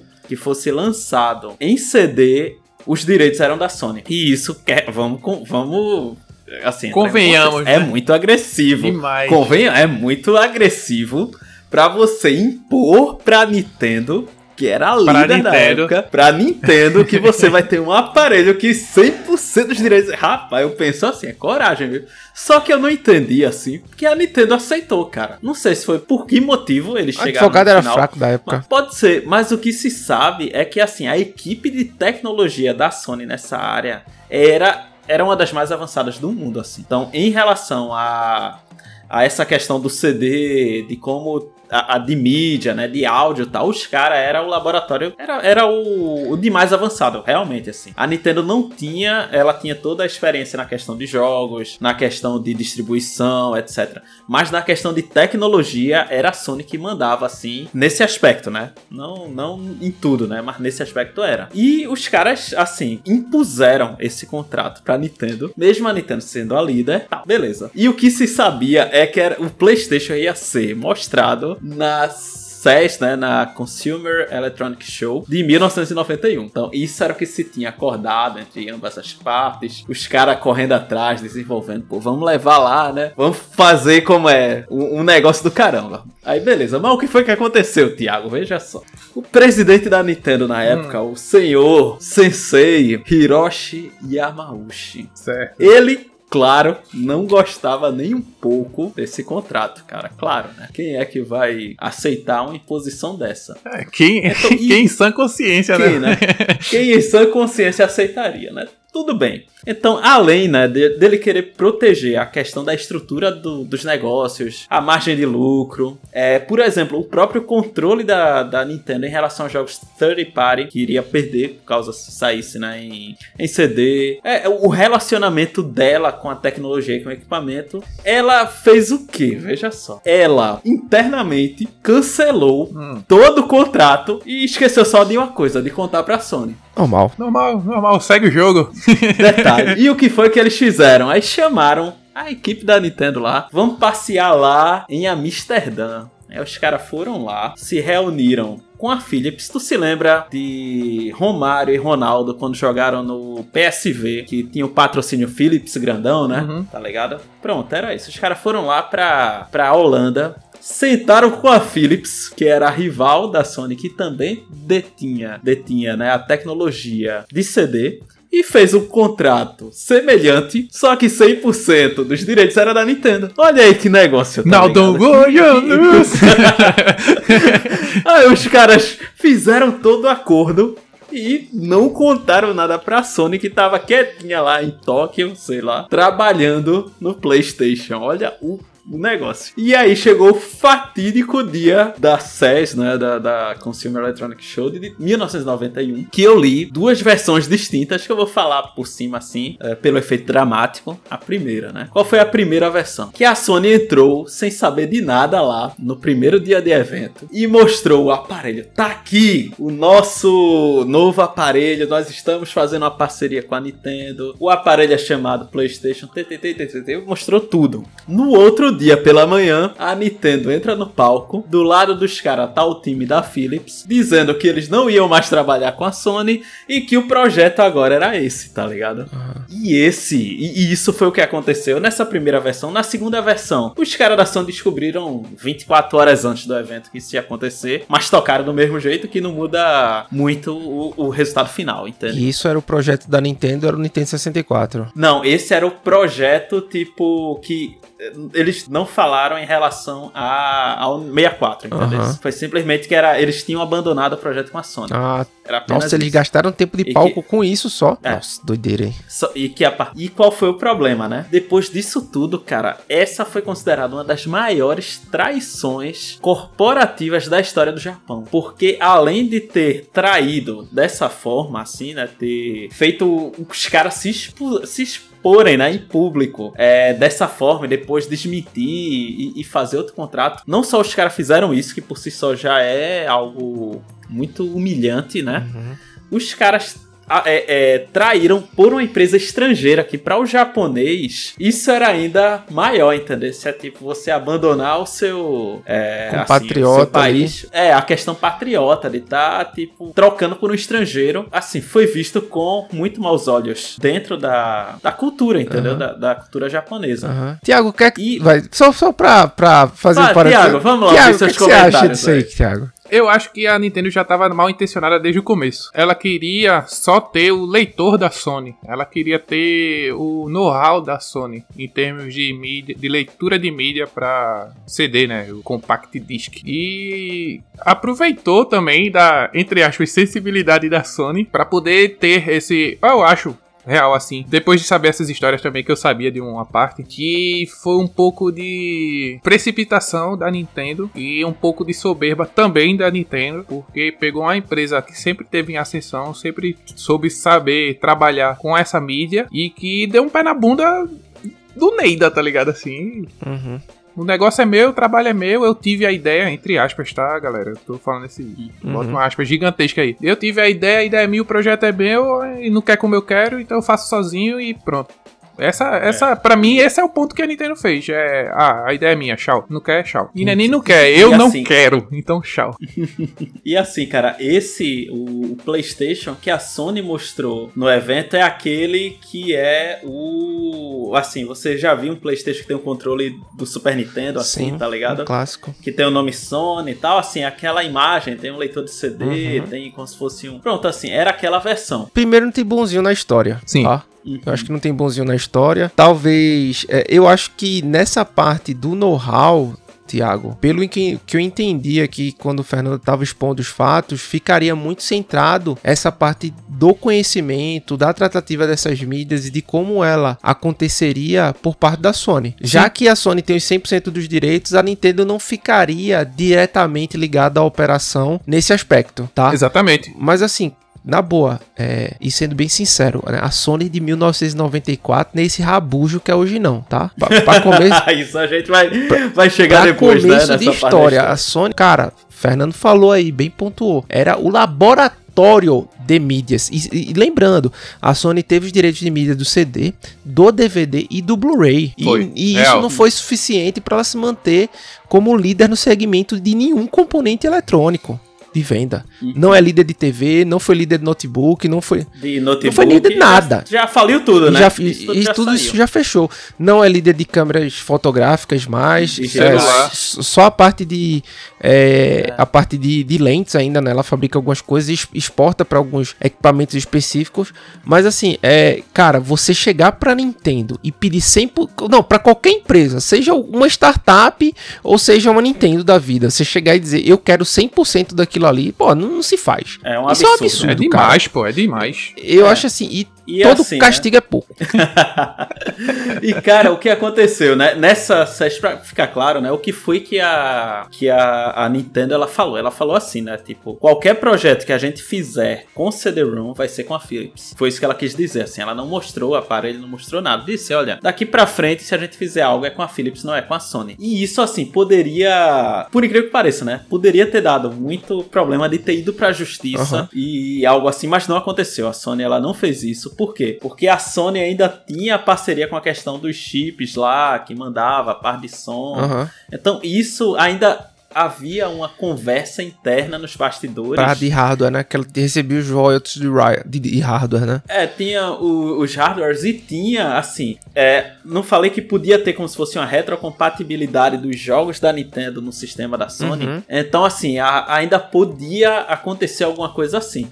Então, assim, de, de toda forma, isso ficou, é, tipo, nos bastidores, né? Ficou extremamente desconfortável e mesmo que a Sony até pudesse ter acesso a, esse, a essa retrocompatibilidade da... A, a Sony tivesse acesso a essa retro, né, da Nintendo, eles cancelaram todas as conversas em 1992, né? Uhum. Então, quando encerrou o ano, virou o ano, eles disseram, olha, acabou-se, cada um segue pro seu lado, né? Tipo, uhum. te vira aí, que eu me viro aqui, e assim vai. Não, não, pode algo? continuar. Então, beleza, né? Então agora começa realmente o que ia acontecer com a Sony. Então a Sony, ela pensou, porque quer queira, quer não, tu leva um golpe desse, pode forçar uma pessoa a desistir, né? Tipo, uma traição dessa, se a empresa não tiver bem estruturada, bem equilibrada, não tiver uma motivação especial, os caras podiam ter dito, Mas "Olha, não é- esta empresa. Mas não Mas não essa, O Joseph essa empresa Klimber. linda e maravilhosa. É o Jo- o Joseph Kim. Joseph Klimber. Ah, isso aí tá pior do que John McEnroe, meu amigo. Meu céu. Referência pra poucos agora, hein? Cara, e assim, é, foi um momento chave na história, porque os caras se reuniram, sentaram lá e pensaram o que é que a gente vai fazer agora, tá ligado? Eles já tinham gastado muito dinheiro no, projeto, né? Já tinham feito naquela época mais de 200 protótipos do console, pra tu ter ideia, né? Desde o início até que eles mostraram lá na, na SES, né? E pô, o que os caras foram pensar? Olha, vamos tentar fazer parceria com alguém aqui. Então eles foram atrás da SEGA. Então chegaram na SEGA e falaram: olha, a gente tava assim, né, com essa, esse projeto. Provavelmente eles sabiam, né? A SEGA disse: Oxi, e a Sony sabe fazer jogo? Deixa de tua história, a gente não vai entrar num contrato desse, não. Os caras assim mesmo, tá ligado? Com, claro, né? Usando uma, expressão humorística, mas os caras, oxe, vocês sabem fazer nada de, de console, de jogo, pô. Quem sabe é a Nintendo, vocês sabem fazer o, sei lá, o chip, o leitor, vai fazer negócio contigo, não. Então, beleza, né? É, e, e jogou os caras pro lado. Então, isso assim, tipo, a, a, Sony ainda é, titubeando naqueles passos fracos, né? Até que em julho de 92, o que foi que aconteceu? O Kutaragi, né? Que era aquele cara que trabalhou em segredo lá pra fazer o chip da, da Nintendo, ele chegou na reunião do conselho lá do Comitê Supremo da Sony e falou: Galera, eu tava fazendo uma coisa em secreto aqui e agora eu quero mostrar pra vocês. E aí ele, pela primeira vez, mostrou um sistema de jogo 3D que era em um CD que até aquele momento ainda não se tinha esse, esse desenvolvimento, vamos dizer, do 3D, né? Os jogos ainda, tipo, estavam sendo desenvolvidos 2D. Isso era em meados de 1994, galera. Ou antes ainda, né, Nando? É, não, esse daqui, essa reunião foi em 92, tá Ó. ligado? Então, naquela época, assim, o, o, CD, ele era pensado pra áudio, tá ligado? Pra vídeo, talvez pra jogo 2D, mas não ainda pra jogo 3D. Sim, com certeza. Então eles começaram a refletir, pô, 16-bit não vai dar futuro, tá ligado? Já passou a época, a gente tem que, tipo, evoluir. E começaram a questionar, né? Pô, será que vale a pena? Os caras disseram, não, vamos fazer um, um console que o nosso público-alvo não vai ser as crianças, tá ligado? Vai ser um público-alvo um pouco mais maduro, vai ser jovens, jovens adultos, então vamos pensar em uma coisa mais sóbria, né? É, e isso, por exemplo, vai. A questão do design, né? Você vai ver um design mais clean, assim, mais é, é, sóbrio, né? Propriamente dito. As cores, né? Não é um negócio colorido, assim, muito chamativo. Então, começaram a, a pensar nessa questão de, de memory card, pô, pô, precisa de um negócio assim. Tudo isso pra dar uma ideia que era um negócio pra gente madura, entendeu? É, e assim, o comitê da Sony, beleza, deu aval ao processo. Disseram: olha, é, o cara lá que era o presidente da época, que é era o Norio Oga, não sei se a pronúncia é essa, né? Mas Segue, segue o baile. Segue o jogo, né? E o cara, ele comprou essa ideia. Por que foi que ele comprou essa ideia? Vingança, cara. O, o, o desejo da Sony se tornou se vingar da humilhação que eles tinham sofrido da Nintendo. Então os caras disseram, a gente agora vai até o fim, tá ligado? A gente já tem um projeto, a gente vai correr atrás, vamos ver o que a galera tá fazendo e certo tá fazendo errado. E a gente vai trabalhar para que isso dê certo. E aí chamou os caras top da equipe de, da, da música lá, por quê? Porque como era CD, né, os caras tinham experiência em questão de como alocar dado, né, provavelmente toda essa, essa parte da tecnologia. Levaram os caras lá para trabalhar e eles ficaram imersos é, nesse projeto. Então, em um ano depois, em 93, no final de 93, para ser mais preciso, a Sony, ela real, aí chegou no momento que ela anunciou o console ao público. Então, e os caras começaram a dizer, olha aqui, ó, esse console ele tanto pode fazer jogo 2D como pode fazer jogo 3D, é, mas o 3D vai ser a prioridade da gente. Então os caras já chegaram assim. Por que foi que eles fizeram isso? Porque naquele ano, aí veja só como as coisas é, é, funcionam. A, a SEGA tinha feito o Virtua Fighter, né? Que era aquele jogo poligonal que tava fazendo muito sucesso. Então os caras disseram, pô, Classicaço É. esse jogo, velho. clássico, e os caras disseram, pô, o nosso console, ele tem potência pra fazer um jogo assim também, tá ligado? É... E você jogar na sua casa por uma fração do preço que se cobra em um arcade. Então, essa foi a. fração do preço, eu acho maravilhoso esse termo, velho. É, qualquer coisa é uma fração, né? 98% se o cara trabalhar direitinho é uma fração é, do preço. É, é. Até... Esse é o ponto que eu tô 200, é, 250% é uma fração, né? É. 25 sobre 10 vezes o preço, enfim.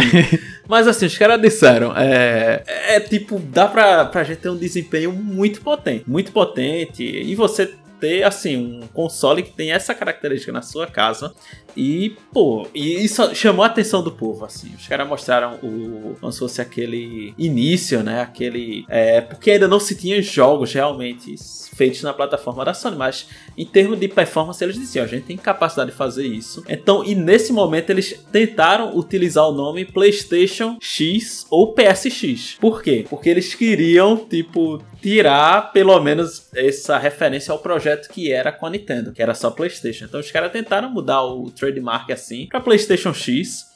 Acho que no final, tipo, ficou só com PlayStation mesmo, ninguém, tipo, ficava usando esse X, mas no código, né, tem aquele PSX por causa disso, sabe?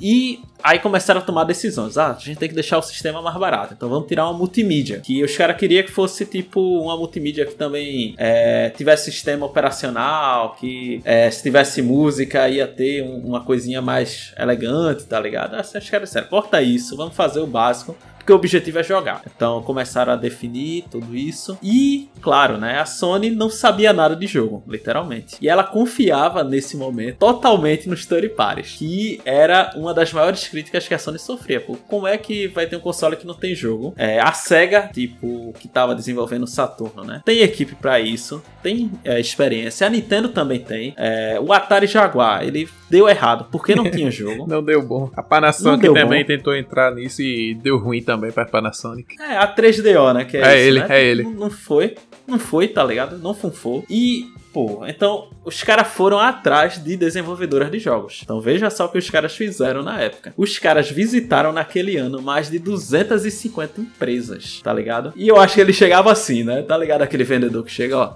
Vou fazer uma pergunta para você. Você gosta de como a Nintendo ela trata você. Não, né? Você gosta da forma das práticas de negócio, né, da Nintendo. Não, né? Então, pois bem, eu tô aqui para lhe oferecer um projeto, um projeto diferente. E com isso, os caras atraíram a Namco, que lembre claro, né? Fique claro que a Namco era a rival da Sega, né? Então os caras foram aí na como é, na rivalidade também. Então, a Konami se aliou ao projeto, a Williams Entertainment e várias outras empresas, das 250, muitas, né? Elas é, decidiram fazer a parceria com a Sony, okay? E em especial nesse momento foi essa participação da Namco, porque ela era uma grande empresa na área de, de arcades na época. Até e hoje, né? No Japão a Namco é forte, hoje. velho. É. Pronto, é porque pra gente, né? A gente é porque lá é, é mais tradicional, é muito. Ainda é. tem arcade pra caramba lá, casa de arcade e tal. É, é, exato. Aqui que a gente não tem mais essa, essa chegada. Você não né? vai mais pra Game Station, faz isso. Aí. É. É. Pô, cara. E, Faz teu aniversário na PlayStation, assim, pô, que tu joga. Vou fazer isso. Vou entrar em contato com os caras aí. Vou jogar como é dois jogos, vai ser 400 conto. Brincadeira, galera, brincadeira. Aí, tipo, o que acontece, né? Os caras foram fazer o quê? Pô, a SEGA tinha o Daytona Racing, né? Ei, aí bom demais. Esse era massa, viu? É. Meu Deus do céu. era massa. Aí, aí a Namco, vou fazer o Ridge Racer, tá ligado? A, a, a, outra tinha a Virtua Fighter. Vamos fazer o Tekken. E os caras começaram a, tipo, trabalhar dessa forma, né? E, o, e quando eles começaram a mostrar, assim, aquele protótipo do jogo, né? Aquele alpha. E o gráfico que ficava no PlayStation era semelhante, né? Ao que, ao que se via. Vamos dizer assim, né? Era, era capaz de competir com o que se via no arcade. E o preço que, que o console ia vir, os caras enlouqueceram, né? Os caras realmente chamaram é, a atenção da, da mídia, mesmo sem ter muito jogo no catálogo. Só que isso foi é, mudando. Porque o que aconteceu ainda no final daquele ano? Eles compraram um estúdio lá em Liverpool que era chamado é, Psygnosis, né? Que tinha cerca de 500 funcionários e mudaram o nome, né? Pra Sony Computer Entertainment Liverpool, né? Que era lá. E o que foi, né? Os caras compraram assim, não era só para fazer jogo. Mas o que os caras tipo, fizeram de mais importante foi criar kits de desenvolvimento em computadores normais. Por quê? Porque o, o jogo ele era desenvolvido em como se fossem estações especiais que no caso da Sony era uma chamada Sony News, que era tipo um computador, só que era tipo um computador parrudíssimo, vamos dizer. É um computador que hoje em dia, sei lá, vou chutar, né? Não tenho valor aqui, mas computador de 30, 40, 50 mil reais, vamos dizer, né? E, e os caras fizeram o quê? Desenvolveram kits que podiam ser usados em computadores normais qualquer computador que a pessoa tivesse assim, né, com uma capacidade razoável e podia desenvolver o jogo naquele computador. Naquele jogo, assim, o kit era muito barato para ser feito e, e assim, né, isso foi feito tanto para o Play 1 como para o Play 2. Então, é, tentou fazer uma, a, a, produção de jogos de uma forma muito inclusiva. O que isso quer dizer, né? Que a Nintendo e a Sega eles usavam é, uma lógica e uma linguagem de programação que era específica deles. Então, se tu quisesse programar em para jogo da Nintendo, tinha que ser algo assim. Você tinha que aprender como se fosse aquela linguagem, uhum. aprender as regras dentro ali, né? Daquela de, de como organizar tudo direitinho. Pô, a Sony chegou e falou: olha, a gente vai usar C, tá ligado? Um, um sistema baseado em C. Qualquer programador aí que souber, você pode entrar na tua equipe e trabalhar contigo, tá ligado? Tu não precisa ter uma equipe que seja a galera expert para fazer jogo na linguagem que a gente usa aqui, né? Que, que a galera usa. Além disso, tu não precisa passar o jogo para um um para um cartucho, né? Para depois tu testar esse cartucho tal, olha, tu pode usar esse CD aqui, grava nele e testa, tá ligado? É muito mais rápido, é muito mais prático. Tu não precisa é, ter toda essa burocracia que tu tem na Nintendo e os caras, tipo, compraram essa ideia. Então fique claro, né? Outra coisa era que a, a Sony, ela não tinha o quê? Não tinha o estúdio próprio assim. Então ela não dava prioridade para os seus jogos. Entende o que eu quero dizer? Uhum. A Nintendo, ela dava total prioridade para o que ia sair dela. Então o marketing era específico principalmente para os jogos dela, né? Mesma coisa dentro do, dos estúdios da SEGA. A SEGA foi uma complicação só quando a gente falar do, desse declínio, quando chegar na época aí do, do, do, Saturn, que a gente for falar desse console, então a gente fala que os caras tava embananado, tava com Mega Drive, tava com Saturn, tava desenvolvendo o Dreamcast, assim, era é, é, muita coisa para pouca equipe. Então não tinha pra, como, como dar muito certo diante desse contexto. E, pô, os caras, isso, tipo, os caras tinham dúvida com a Sony, os caras entravam em contato, eles respondiam prontamente, tentavam ajudar da melhor forma possível. Isso foi bastante elogiado pelas equipes. É, inclusive, né, eu tava lendo assim uma, uma entrevista de um cara chamado Robert Troughton, né, que foi programador do Destruction Derby, né, aquele joguinho que vocês se lembram. O cara tinha se formado em 1994 e ele queria assim, pô, ele viu, né, o que tinha na época e disse, pô, eu queria um jogo de corrida diferente, né, que o objetivo não é apenas chegar em primeiro lugar, mas tipo ter um, aquela diversão do, do, do contato, né, da da destruição. Pô, o cara era programador normal e em nove meses o cara, com a equipe dele, conseguiu desenvolver um jogo do zero, pra ter ideia. É, e, e, um jogo que a Sony, ela botou dinheiro de marketing, né? Então, foi um projeto que deu muito, muito certo e que foi um, um, um exemplo, né? Pra, aquela, pra aquele momento. O grande problema, realmente, da Sony, né? Já que a gente tá falando assim, né? Era só a memória RAM do PlayStation, que era, era pouca. Então, os caras disseram assim, sofriam bastante assim, podiam querer... Eles queriam fazer mais coisas, mas a memória RAM não, não permitia, né? Então, esse era um dos problemas que a geração dizia, olha, é, é para limitar o custo, né? Para é, fazer o jogo ficar mais, o, o, console ficar mais acessível e assim continua, beleza? Tranquilo, é, quando, quando tá querendo, né, velho? Quando tá querendo ah. fazer as coisas, faz direito, né? Mas Eu ia falar exatamente isso. É...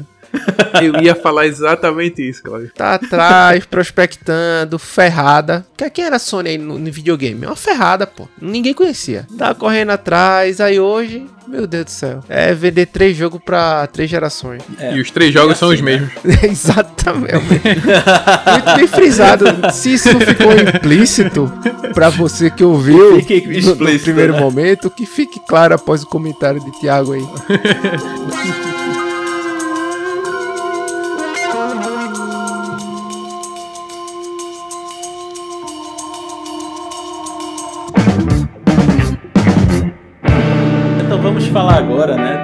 lançamento propriamente dito, né, de alguns pontos de informações extras, né, desse momento inicial da realmente do console, que foi o seguinte, né? Então depois de tudo isso, o console ele foi lançado primeiro no Japão.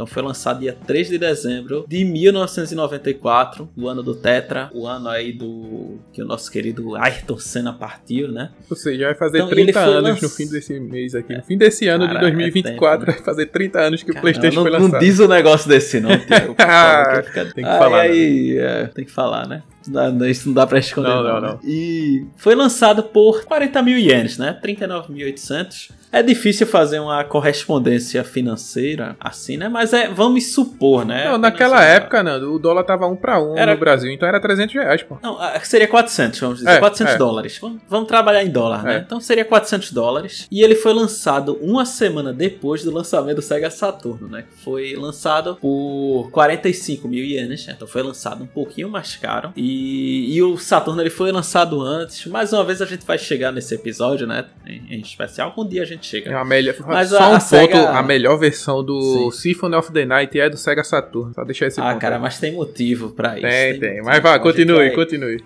Ah, ah, ah, vou, vou só dizer por cima assim, né? Os, se lembra aí, quem assistiu, quem ouviu Uhum. a nossa conversa sobre o Mega Drive o Master System vai ver que a SEGA ela tinha esse negócio de querer correr pra é, lançar primeiro, entendeu? Pra tentar ganhar uma vantagem é, com- assim, competitiva nesse aspecto. A gente vai ver que não deu certo aqui. Aham. E, e vamos falar o motivo já já. Mas enfim, né? Nesse, nesse meio tempo, lá no Japão, tipo, tava bem empatado, assim, tipo, o Saturno e o PlayStation no início do lançamento. Mas depois de alguns meses, a vantagem ela começou a virar em relação ao PlayStation. É, inclusive, depois de seis meses, já se tinham vendido 2 milhões de unidades de Play, aparentemente contra, hum, assim, 1 milhão de unidades de, de Saturno. Então, já tava ganhando. E isso começou a ampliar é, essa, essa diferença quando realmente começaram a sair os jogos da Namco, da Konami, da Capcom, né? E a SEGA não tava dando conta porque os caras estavam com o Mega Drive, com o Saturno e estavam pensando assim, né?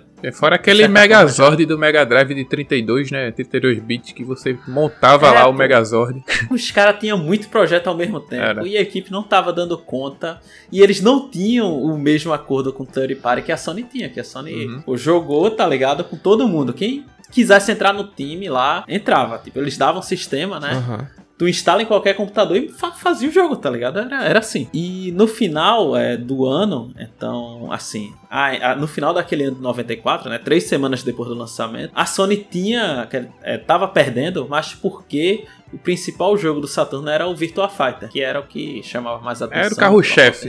Era o carro-chefe. E tinha uma coisa pra essa questão de gráfico, viu? que os caras. Eu vi num- numa das histórias assim, né? Dos artigos, que a galera da SEGA, quando ouviu falar, quando ouviu, tipo, e viu o processamento do PlayStation, os caras enlouqueceram assim e disseram: a gente tem que melhorar o nosso console. Aí os caras, tipo, investiram mais, sabe, no, no, no processamento gráfico e tal, mas isso, claro, reflete em custo, né?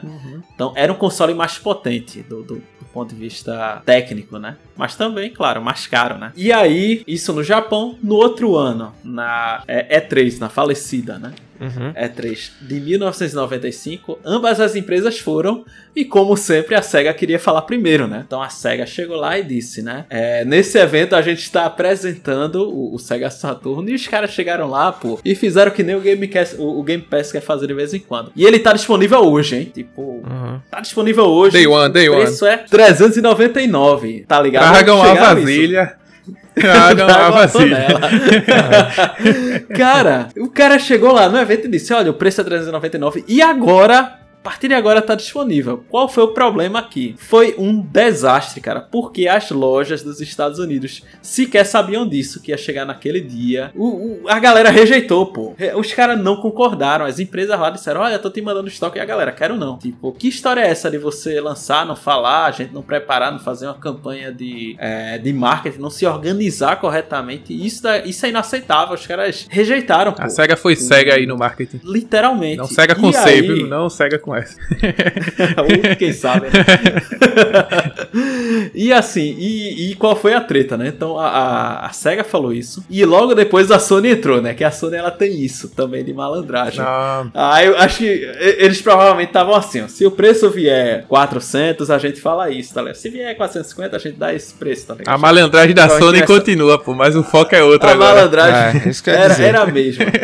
e os caras chegaram e disseram: beleza, né? A gente vai trazer o PlayStation. Não tá aqui hoje, mas a gente vai mostrar aqui os jogos. Então mostrou o Tekken, mostrou aquele Wipeout. Eu não sei se tu se lembra, que era tipo. Era um jet ski. Sim, sim, era eu tenho ele. máquina- Inclusive eu tenho esse jogo. Tu tem, né? Uhum. É, é, é aquela. Como é? O planador do. Do Destiny, Sim. né? Aquele jogo é, é isso. É legal, é legal. É, tá, é. Aí mostraram o Ridge Racer, disseram, mostraram o Michael Jackson, tá que ligado? tinha contrato com a Sony de Sim. música. Que tinha contrato Que é importante de falar música. isso, né? Que a Sony poderia mover qualquer cantor no auge de sua carreira da época pra fazer o lobby pra ela em relação a outras fontes de mídia, né? Que ela ia fazer parte. Então tinha todo esse apelo aí e todo esse poderio, o- no caso de marketing que a Sony tinha. Eu acho que uma das coisas que eu, é importante a gente abrir caminho também nesse episódio, porque a gente vai falar do Dreamcast aqui também, né? Quando a gente entrar na, na Uhum. próxima geração de consoles, é que a SEGA precisaria fazer uma meia-culpa, porque foram anos de acertos e erros, talvez mais erros do que acertos, que sustentaram ela, porque para você lançar um console feito Dreamcast, você tinha que ter um, um caixa, você tinha que ter uma equipe de projeto de desenvolvimento gerando na alta ali para fazer um console daquele Uhum. nível. Só que, pô, cara, é, é- são muitas coisas que ela deixou de fazer ao longo do caminho. Por exemplo, por que ela não recrutou essas empresas como a Sony fez no primeiro ano dela, tá ligado? Assim que a Sony decidiu entrar na indústria. Por que ela não fez a questão de uma padronização de linguagem de programação assim que ela lançou. Então, assim, são coisas que a gente não tem acesso, fica muito obscuro e parece que ela ficava muito voltada para o mundinho dela, achando que a mesma estratégia que ela se tivesse fazendo por anos já fosse dar certo, né? E a gente sabe que Essa... e a gente sabe que só deu Essa- certo com a, com a Nintendo. A Nintendo, tudo que fez Uhum. ali até a geração do é, GameCube. Porque o GameCube já, já entrou um pouco em declínio e é, o Wii U também, mas você teve consoles de estouro, né? Que foi o DS, você teve o Wii, o Wii propriamente dito. Então, eu acho que faria parte, né? Tinha que fazer parte do escopo da SEGA essa reflexão acerca de que, pô, onde é que eu tô errando? Pra na próxima geração não ser tarde demais, entendeu? É porque eles eram muito agressivos. é, e, por exemplo, a questão do, do Mega Drive deu certo, né? Por que deu certo em, em parte, né? Porque os caras lançaram primeiro, porque teve a questão de preço, teve aquela. A- a- o marketing que era muito agressivo, né? Então os caras achavam, pô, vamos repetir que dá certo. É, mas, tá não, você Mas não aí pode ir num Sony- nível de agressividade desse, É. desse, dessa magnitude, né, E Fernando? mesmo Por- assim, a época não conta, É. pô, porque basicamente não tinham tanta concorrência naquela época. Eu tô dizendo basicamente, lógico assim, de console acessível. não, Nem tinha o Super Nintendo ainda, pô. Eu sei, entrou mais um player. Eu, eu acho que o ponto nem é esse, mas, pô, tu não tá alinhado com o varejo, cara. É o mínimo. É. Tu roda um e-mail É pra essa mínimo. galera. Pô, porque eu imagino, né? Que eu trabalhei em indústria de computador, a gente sabia, pô, vai mandar um, um, um uma remessa de lotes pra, pra um varejista. Pra um né? varejista. Pô, tem, tem nota de entrada, nota de saída, logística e tal. O cara vai chegar, vai Porque- contar, vai precisar testar essa máquina, não vai. Pô, no mesmo dia. Não, cara, esse console devia estar lá dois dias antes. Entendeu? mínimo. Não, no e- mínimo, exatamente. Imagina assim, tá ligado?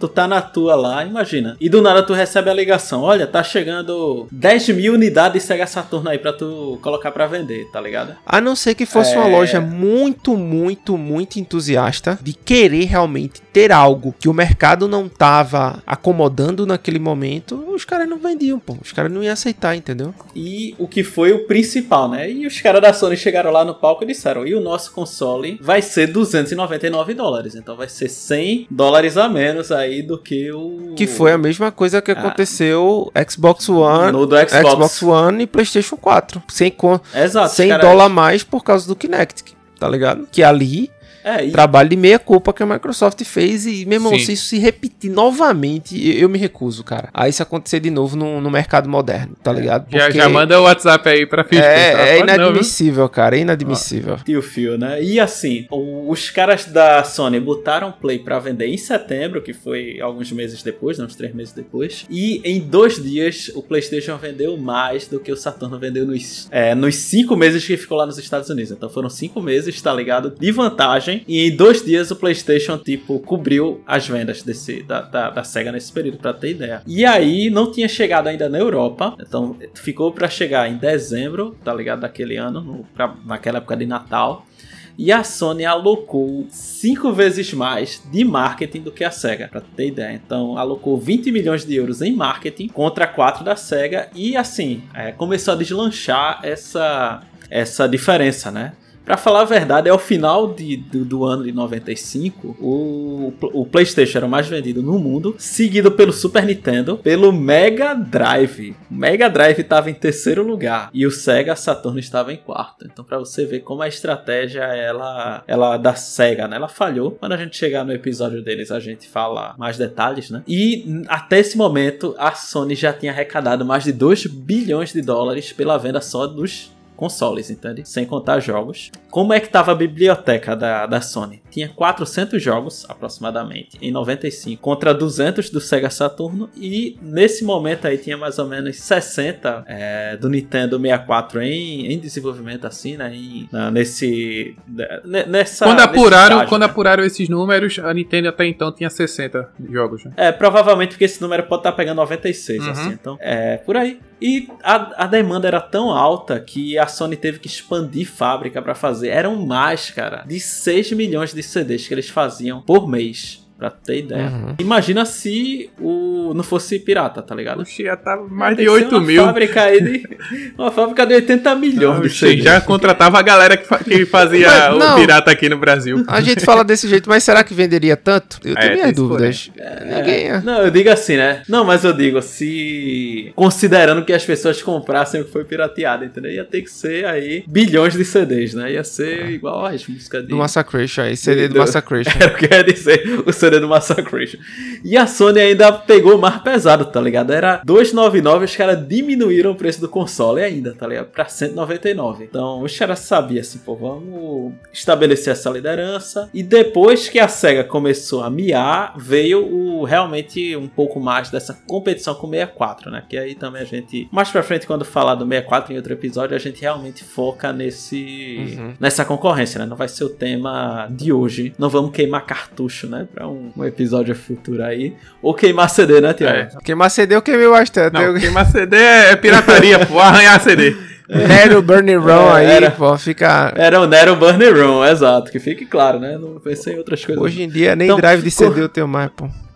É, cara. E assim, como era o, o marketing da Sony, para ter uma ideia, né? Nessa época. Então eles sabiam, eles queriam colocar o console para jovens e adultos. Então eles queriam pegar a galera que tinha crescido já é, jogando videogame e apelou para a questão visual, gráfica, é, apelou para a qualidade da música, porque muitos jogos eles tinham realmente músicas, né? Tu vai lembrar de Tony Hawk, de é, Wipeout, né? Vários. É, músicas de, de que bandas tinha... que, que tinha. De bandas de verdade, é, é, da época, né? Road Rash também, então, quando fez o 3D, tinha muita banda que tinha patrocínio, patrocínio não, né? Assinado com a Sony, eles estavam no jogo junto com a EA, então. E era bom demais. É. A EA sempre pegou assim, banda boa, mas aí a Sony fez, vai pra cá, mas jogo, as músicas são essa aqui, ó.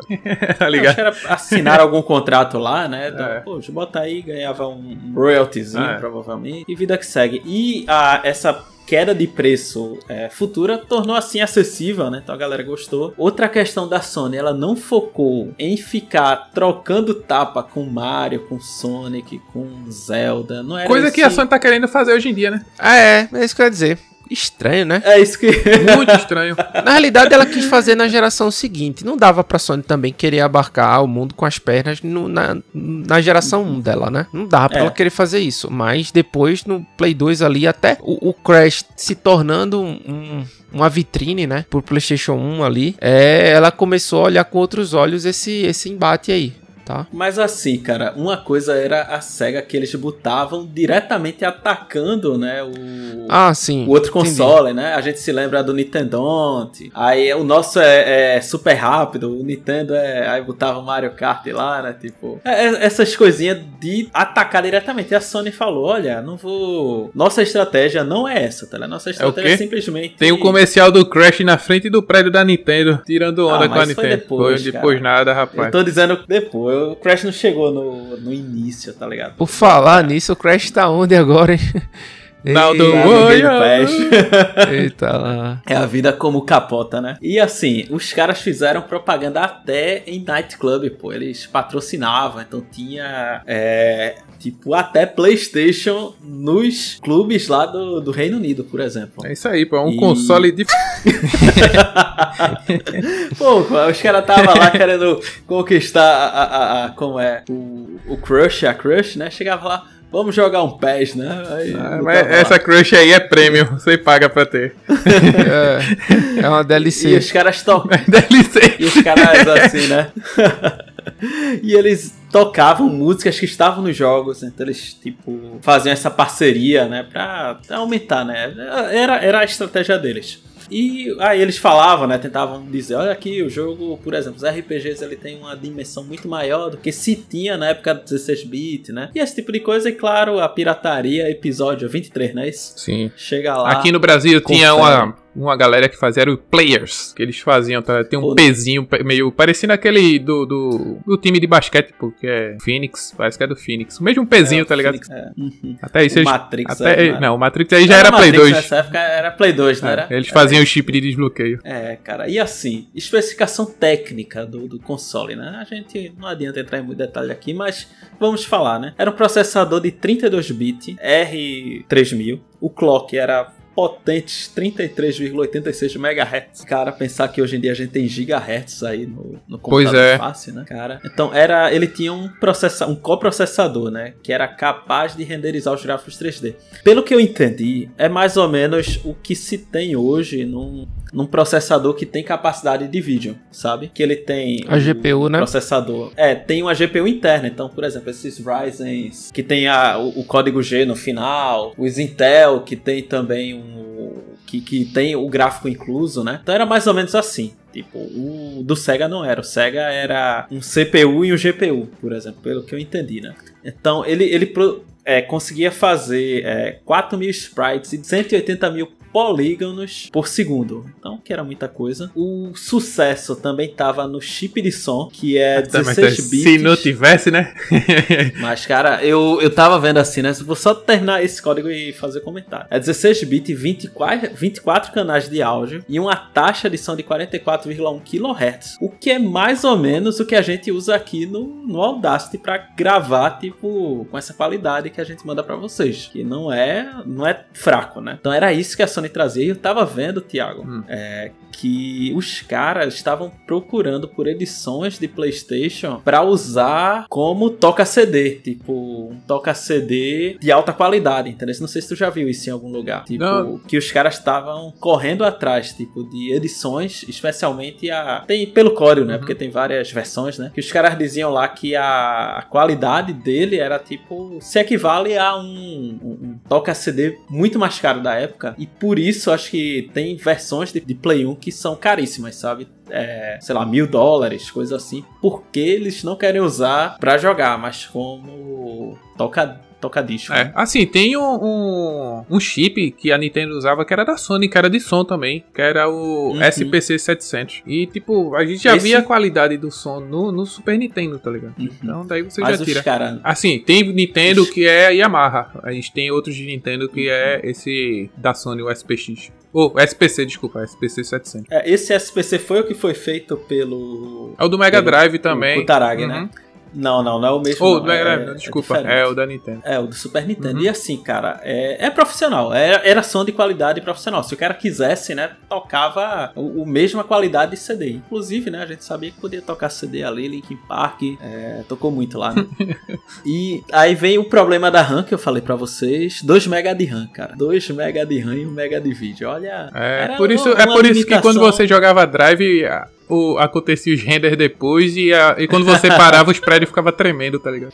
Mas tem jogo é, que acontece isso é, hoje ainda. Ih, rapaz, mas sei não, viu? Nunca vi. O que? De renderizar é... depois que tu chega perto? Eu sei, eu tô brincando, é pô, tô brincando. Mas isso acontece no computador também, pô, jogando aí. O cara vai chegando, como é? Tem aquele raio de de 50 metros, sabe? Quando o cara, quando o negócio entra nesse raio de 50 metros, aí renderiza melhor. É, é de boa. Drawing distance, né? A gente Famoso.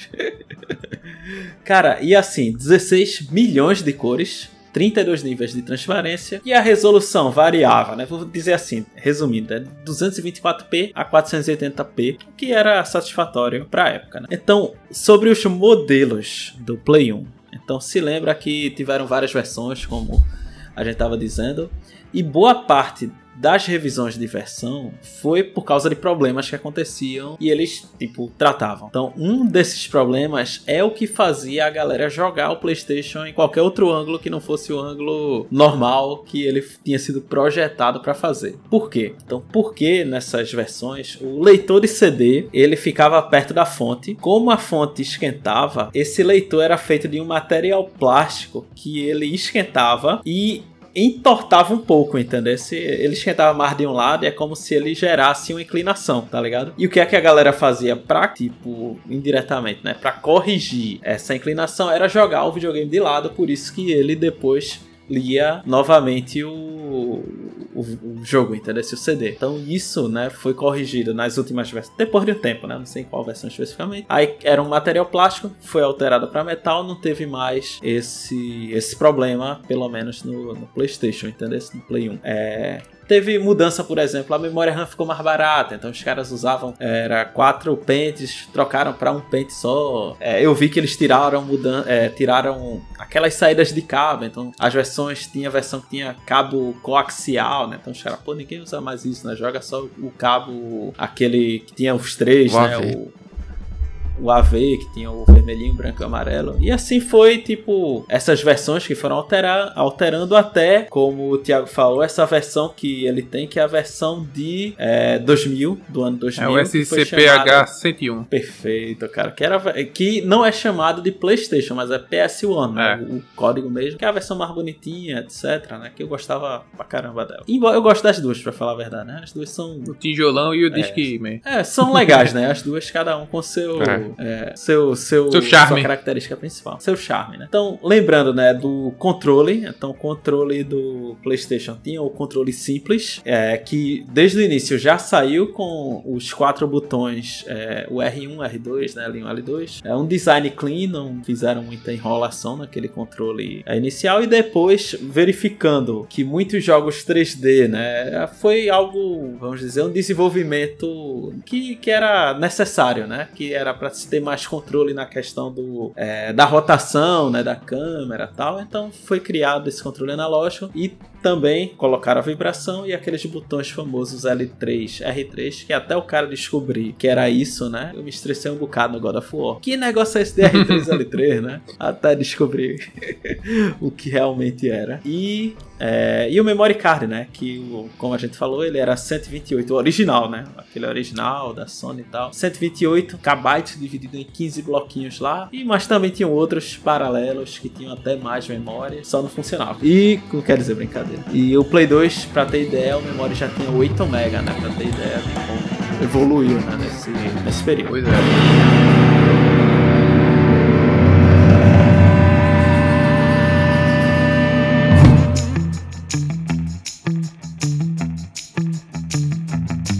Chegando aí essa, essa parte final que a gente normalmente é, conclui falando principalmente dos jogos, né? Dessa, geração desse console. Mas algumas informações gerais, né? Que mesmo assim, depois de todo o sucesso do Super Nintendo, do Nintendinho, né? Do Game Boy, é, o PlayStation 1 foi o primeiro console a vender mais de 100 milhões de unidades. Então isso foi alcançado é, rapidamente pela Sony. O, pra ter ideia de como ele era mais eficiente assim, né? Toda essa estratégia estratégia deu certo. Pra ter ideia, o Sega Saturn ele tinha o dobro de memória RAM, tá ligado? Então, é o que eu tava dizendo. Os caras viram o projeto da Sony e correram atrás, pô, vamos tunar aqui o aparelho. Então já começou complicado, porque um aparelho mais caro, né? Então aí vai ter, vai afetar a margem de lucro, Sim. né? Contra, contra a concorrência no, no total da história do Play 1 foram lançados cerca de 8 mil jogos, cara. Pra você ver como é, foi. jogo pra caramba. Tu consegue elencar quantos, Fernando? Cara, uns 10. É isso. Beleza. Eu ia chutar 50, assim, sabe? Por altão. Não, tô brincando. Ah, velho, né? se eu parar é porque eu joguei muito RPG, ah, velho. 50 da fácil, pô. 50 da fácil. Olha, FIFA. Não, não, tira. Não, não, não, não, não, não, velho. A gente nem jogava FIFA no Play 1, que era esquisito eu pra sei, caramba. Uma física estranha tinha. Evolution. Era o PES. Eu sou Era do Também PES. jogava o PES, o ISS Pro Evolution 2. Evolution 2. Então, cara, assim, é, somando tudo, na teoria foram vendidos mais de quase, né? Um bilhão de jogos originais aqui. A gente tá falando originais. É, Brasil não conta aí Então- nessas vendas. Talvez pouco, né? Só de- Algumas só de pessoas console. específicas ali. É. É, então vamos lá. Aí qual é o problema aqui, né? Assim, deixando claro. Tem uma lista que é a lista oficial, que é a lista que você vai encontrar com o número de jogos vendidos de assim ao longo da, da geração. E qual foi o jogo mais vendido dessa lista aqui, pra vocês terem ideia de como é contraditório. Gran Turismo 1 nessa lista, né? é, em vários lugares eu encontrei ela. é, diz que vendeu 10,9 milhões. Vamos arredondar para 11, tudo bem? Uhum. Então 11 milhões de jogos vendidos. Só que teve outra lista que eu peguei, cara, que diz, por exemplo, que só o, O Gran Turismo. o Resident Evil, Resident Evil, por exemplo, vendeu pra mais de 50 milhões, tá ligado? Então, assim, é estranho, mas eu vou com a lista oficial, que é essa que diz que o jogo mais vendido foi o Gran Turismo. Pelo menos, Isso era da É. própria Sony, assim, de, de, de exclusivo. cara, essa lista é difícil de encontrar, assim, sabe? Eu procurei no É- Statista. É procurei- difícil, difícil. É, é porque É. é. um pouco esquisito mesmo, assim, um jogo. Enfim. É, é Não, esquisito ao assim, mesmo não- tempo plausível de entender, né? Porque o Gran Turismo, queira ou não, era bem específico pra um nicho. E Resident Evil explodiu naquela época, velho. É, mas eu digo, eu tô dizendo o Resident, não quer dizer que ele foi o mais vendido, Não, entendeu? sei. é na outra lista, pra ter ideia, assim, tem um, um- umas páginas que eu entrei, mas assim, não, eu- eu vou deixar essa que é a, vamos dizer, a reconhecida, né? Então, vamos lá. É, vou falar, vou fazer o seguinte, vou pegar do top 20 pra cima, beleza? Só citando o jogo e a quantidade de vendas, tá certo? Certo. Então, top, top 20, é Dragon Quest 7, 4 milhões. Tomb Raider The Last Revelation, aí mesmo valor. Spyro the Dragon, ok, quase 5. Resident Evil, é só Resident Evil, Primeirão. né? 5, primeirão. Final Fantasy IX, 5.5. Aí em 15 entra o Tekken 2, 5.7. Resident Evil 2 é o 14 com 5.7 também. Aí entra Tomb Raider 3 e Tomb Raider 2. É, Tomb Raider 3 com 5.9 milhões, Tomb Raider 2 com 6.8 milhões, ok? Entra o Crash Bandicoot, né? Nosso mascote aí. Feito, feito, ele pela, foi feito lançado- pela Naughty Dog na época, inclusive. É, Naughty Naughty Dog, Dog. Creations, né? Naughty Dog Creations. É, e 6.8. Entra o Metal Gear Solid aí, né? Aí, nosso querido Kojimão aqui na alta. Kojimão da mídia. Sim, mas, mas Metal Gear Solid é bom, pô. É, claro, né? É um bom Dentro jogo. Do, do que foi. Eu, te, Da- tenho, da eu- tenho minhas né? ressalvas. Não, ele é um bom jogo. Eu não Ah, tô dizendo que ele é um excelente jogo. plataforma. Ele era um bom jogo, Ah, até, eu, des- até eu conhecer Sam Fisher. Ah, pode, aí pode ser mesmo. Aí, Mas eu joguei antes, eu joguei onde? antes. No, Sam no Play 2, Splinter Xbox. É, mas eu tô dizendo assim, mas foi bem depois, Então, né? na época eu joguei antes, pô, eu joguei antes. É, eu tô dizendo, pra época foi. foi Era um ótimo. bom jogo. Aí vem o Tomb Raider 1, tá ligado? Com 7 milhões também, 100 aproximadamente. O- Aí vem dois Crashes, né? O Crash 3 e o Crash 2, é, com 7 milhões cada aproximadamente. Teve um que eu joguei, mas não fazia ideia que tava aqui, que é o Harry Potter e a Pedra Filosofal. Você lembra desse jogo? lembro, Sim. cara. E aí, Cara, e aí, e aí, e aí, lembrava meme engraçado. e aí, Harry, eu tenho umas pedras diferenciadas aqui. É. Nossa, velho. Hagrid tava maior nesse jogo. Oxi, acho que foi muito, foi muito baita? Pra, pra botar Hagrid ali. Pra aguentar. botar Meu Hagrid eu acho que, ó, se deixar Hagrid no jogo, a gente vai ter que excluir uma parte do castelo. Nesse pico, velho, nesse pico.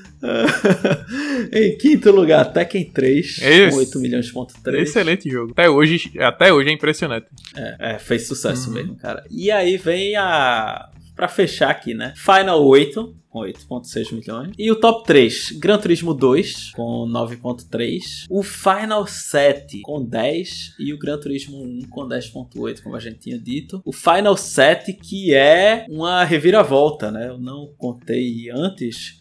Mas o Final, ele era propriedade, assim, né? Era uma franquia que estava sempre assinada ali com quem? Com a Super Nintendo. né? Nintendo!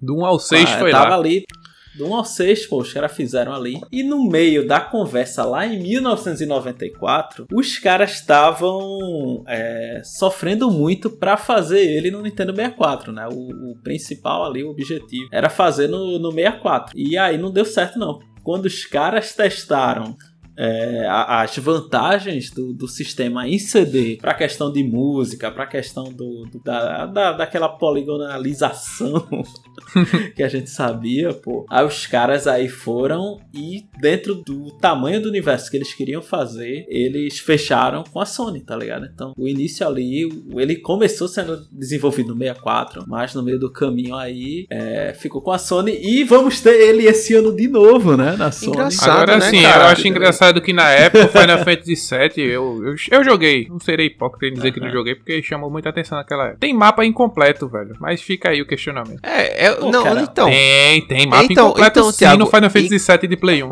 Uma galera aí que joga o Final VII e defende o Final 7 diz que eles resolveram esse problema agora, Thiago. É, é agora, depois é, de 30 anos. É esse o porquê o jogo tá dividido em três partes. Justamente por ter é, lacunas. Mapas complexos. Mas, é. Toda... Pô, cara, o CD tinha limite, pô. Pega, leva aí, 700 meguinha. Meu amigo, eu só quero Meu saber. Amigo, eu já vi coisa... muito milagre de jogo rodando no Play 1. Né? Isso aí quero... não justifica, não. jogos em vários CDs, né? Eu quero saber de uma coisa: 10 milhões Diga Final Fantasy 7 vendeu. Isso em 97. E não consegue bater 10 milhões hoje, cara, com a Sony de novo. É. E PC, né? Vamos fazer o bolão, bolão do, do Final 7 Rebirth. Não, o Rebirth eu não sei né? Mas o de agora já não, já não bateu ainda, pô. É isso que eu tô dizendo. Né? Então o Rebirth vai, vai bater quanto? 5? Eu acho que 3, 2, 1. Né? Os ursinhos carinhosos. é. Eu, eu, acho, eu acho que. Eu não sei. Pra mim nem, nem importa tanto. Mas sei que pra chegar em 10 milhões é sofrido hoje, hein, cara. So, na, se naquela época aparentemente era, né? Hoje é. também achei que ia ser mais fácil, né? A Nintendo diz que é. Né? Puxa, a Nintendo botou vende, é...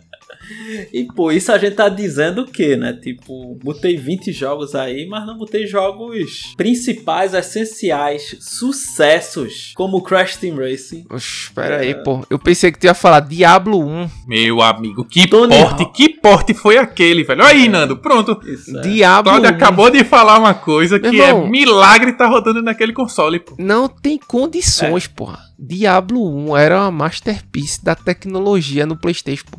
Era. E, e é. comia 14 slots do seu memory card. É porque também, né? salvava muita arma, muita também, arma né? lendária, muita é. arma rara. E tipo, se você quisesse salvar nos 15 slots, um Muito era só pros seus personagens, tá ligado? É. é. Tinha também. E tinha o que, né? Tinha. Quer falar? Não, pode falar, aí, pode falar, pô. Vamos lá. Tony Hawk. Vamos lá, o 1 e o 2. Tinha o Resident Evil 3. 3 que, que não entrou nessa lista. O 2 também. Tinha o Driver. Driver. Dino Crisis. Pô, tinha o Air, é, tipo, Air Combat, né? Que era tipo. Não é esse Combat, não. Esse Combat. Esse Combat. Esse, pronto, outro é, jogo, Nando. Porra, esse Combat era muito bem feito pro Play 1, pô. O 3, era então, mesmo. nem se dizendo. fala. Era mesmo, era mesmo. É isso. Final Fantasy. Aí vem o Final Fantasy 7, que, meu Deus. É. O Final Fantasy Tactics muito bom, velho, que tinha uma é. coletânea junto com o Chrono Trigger. É, pô, eu tô dizendo assim por cima, então tu vai, ó. Cypher Filter, que tinha. Bom jogo divertido, também. Divertido pra caramba. O 3, Enga então. Engavetadíssimo, é. franquia. É, total, total. Twisted Metal, que tem aí a, a, série agora, né? É, vai ganhar a melhor adaptação. Assim, melhor, quase, foi indicado, né? foi indicado, foi indicado, mas foi indicado. não, levou, não. Um que Claudio gostava um bocado, que era o Parrapa. Parrapa The Rapper, muito bom. Eu gostava de joguinho de dança, pô, era bom Step on the gas. Aí você vê, step on the gas, gas, gas, gas, gas. Tá ligado? Que é. dava pra dar uma remixada. É muito Oxe, mais. Parar pra derreper era massa, pô. Pô, cara, aí tu vê, entra Chrono Cross, olha só. Entra é, o Legend of Dragons. Os Legends. Acho que os Legends são perfeitos Pô, no, cara, no Play 1. Era, era muita coisa boa assim, né? O... Isso a gente não tá entrando. E o Grandia, né? O Grandia. Hoje, Fernando? Grandia, e hoje? Mortal Kombat Trilogy. Assim, cara, quando, quando a gente chegar na, na geração atual, aí a gente conversa, tá? Dá tem tempo até lá. Daqui uns dois anos a gente chega. É. Daqui a uns quatro anos. Os remakes de todos os Final Fantasy do Final Fantasy não. Também, mas os remakes de todos os é. Resident Evil vai estar tá feito quando a gente for começar isso de novo. Vamos lá, ano que vem a gente fala Play 2. não, que é isso, pô. Já já a pessoa vai ter o Play 2 brincando, aí. Vai entrar o Xbox original, vai entrar o GameCube. Pô, vai ser Vai ser bom demais, cara. É. Vai ser massa. Perfeito, cara. E assim, fechando um pouco, né? A gente faz aquela conclusão por cima, porque é, quando a gente fala do 64, aí a gente. Puxa a guerra. A gente realmente puxa, puxa o conflito, as tretas. Ou como diria Chicó, quem... nessa geração foi um truelo, né? Porque foi. É, um truelo. Foi um truelo, porque foi Nintendo 64, o, o Sega, né? E o uhum. Play 1. O 64. E, é, o Play 1. É porque... E assim, né? A gente sabe com certeza que o Play 1, para um console é, que estava inaugurando. Foi sensacional. É, fez frente, né? Contra todo mundo da época ali, né? Ele competiu bem. É, em, ele foi lançado em 94, mas em 2000 teve a versão que Thiago tem agora, né, que é aquela PS1, que é a Affinity. O console ele foi lançado até 2006 e assim, uma das coisas que eu tava lendo assim que, que eu achei interessante, que eu queria compartilhar, que é o seguinte, que o Play 1 ele marcou a história de uma forma que é, de certa forma ele meio que na, na, nessa geração começou a realmente enterrar o arcade, tá ligado? Por quê? Porque os caras assim, o arcade era muito mais caro. E em casa você tinha um console que tinha um desempenho que ele era semelhante, assim, pelo menos em termos de diversão. Então eu acho que daí pra frente começou a a, a, especialmente ao desempenho 3D, é afetar muito né, a, a, indústria e pô, caiu bastante, né? Depois do Play 1. Foi, claro, né? Não só o Play 1, né? Entra depois o 64, também tem os demais, né? Console. Mas foi nessa geração que, que a gente teve uma mudança grande aí nesse, nesse perfil né, de, de jogo do consumidor. Exatamente.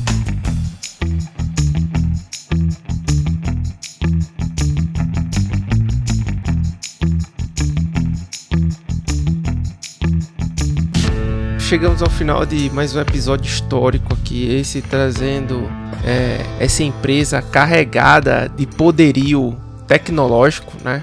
Na época, aos 20, 30 anos atrás. E é, são esses episódios que fazem a gente refletir justamente sobre o momento atual, sobre esses ciclos que a indústria tem, né? Como o caso aí da precificação, que a gente citou aqui, que aconteceu de novo com o PlayStation 4 e Xbox One, e por aí vai né? Isso é ótimo para a gente refletir sobre esses momentos e quem sabe dar aquele predict no que vai acontecer, né? Bem como também acompanhar os passos da história que fizeram a Nintendo daqui a algum tempo a gente vai ver se separar um pouquinho desse dessa pegada mais gráfica, dessa pegada dos outros players e focar em outro segmento no qual ela hoje está sozinha. Então, é um episódio excelente aí. Obrigado, Quadrado, aí, por compartilhar essa, essa vasta lista aí de acontecimentos com a Sony. Até. Vai ser. Acho que talvez quando a gente termine a, a sequência histórica, ela esteja falindo. Aí vai ser um ciclo completo, basicamente, basicamente como estava escrito na, naquele cartório ali da Várzea. Sabe qual é aquele cartório ali da São Mateus? Sim, Nós sim. cuidamos de nascimento, casamento e óbito, né? Tinha lá na frente. tu lembra, Thiago? Eu lembro. Eu lembro que era meu caminho pra casa quando eu morava então, no Engenho do Meio. Aí. aí era, era o ciclo, pô. O ciclo do cara é o quê? O nascimento, casamento e óbito. A gente vai ver o nascimento é. aí do Play 1, o casamento com outras parceiras, né? Square aí que tá casado até hoje, até o seu óbito. Até hoje que cenas dos próximos capítulos. Que, cara. ah, óbito, óbito é pesado, velho. A gente ainda vai ver muito da Sony aí.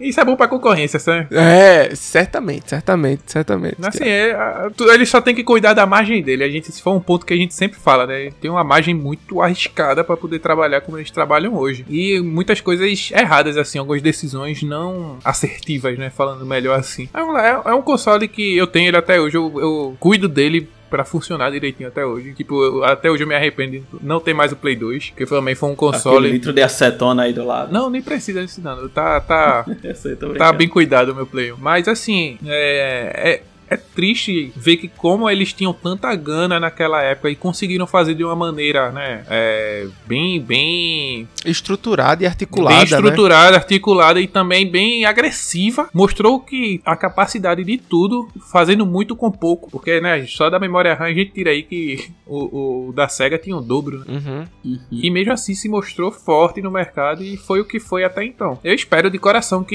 eles mudem muita coisa para hoje em dia, tanto quanto concorrência, né, para ajudar na concorrência, mas como respeito mais com os consumidores. Quem sou eu falando uhum. isso que eu jogo mais na rapaz. Nintendo, né? Mas é assim, a crítica fica pra Nintendo também. Uhum. Então, é isso, velho. Eu só espero de verdade que eles achem, achem né, essa linha de, que era antes Principalmente quando eu fiz. A... Eu nunca mais eu esqueço, Claudio, quando eu fiz aquela uhum. postagem do Sony Xperia. Uhum. Nossa, E a gente Deus ficava, meu irmão, cadê essa Sony, velho? Enfim, é isso, é isso. Pra vocês que chegaram até aqui, né? Um grande abraço. Tenha um bom dia. Pô, cara, é, é emocionante esse episódio, assim, essas reviravoltas, essas decisões, essa ousadia. E eu tenho que concordar com o Thiago, assim, muita coisa, eu acho que tanto do ponto de vista para o consumidor e também do ponto de vista é, do comportamento dela em relação à inovação, é acomodação, sabe? É, tipo, diante da necessidade, a Sony ela foi e fez muita coisa importantíssima que revolucionou a indústria e que trouxe assim uma um, produto de qualidade, uma, uma experiência incrível para todo mundo. E eu acho que o grande problema é às vezes o que também aconteceu com a Sega, que é querer é, manter aquela aquela tradição, aquele mesmo modus operandi, achando que isso vai dar certo a vida inteira. E pô, eu acho que para mim é um sinal de alerta quando você olha o que aconteceu na história, né? E algumas práticas que se repetem. Então, uhum. a história do Play 1 foi bonita. Ah, quando chegar, né, a gente vai ver a história do Play 2 também. Provavelmente melhor ainda, mas a Sony ela tem que abrir os olhos porque não, o, quem vive de passado é o museu, não é isso? Quem vive de passado é torcedor do Santa Cruz. E quem escuta no Alckmin ainda. É. E se os caras quiserem aí chegar mais duas, três, quatro, cinco gerações, seja o que for, os caras vão ter que, que pensar bem aí como proceder, porque eu acho que não estão muito correto não. Mas isso é tema é para verdade. as próximas gerações e para os próximos episódios aqui nesta bancada triangular. Um grande abraço aí pessoal e até mais.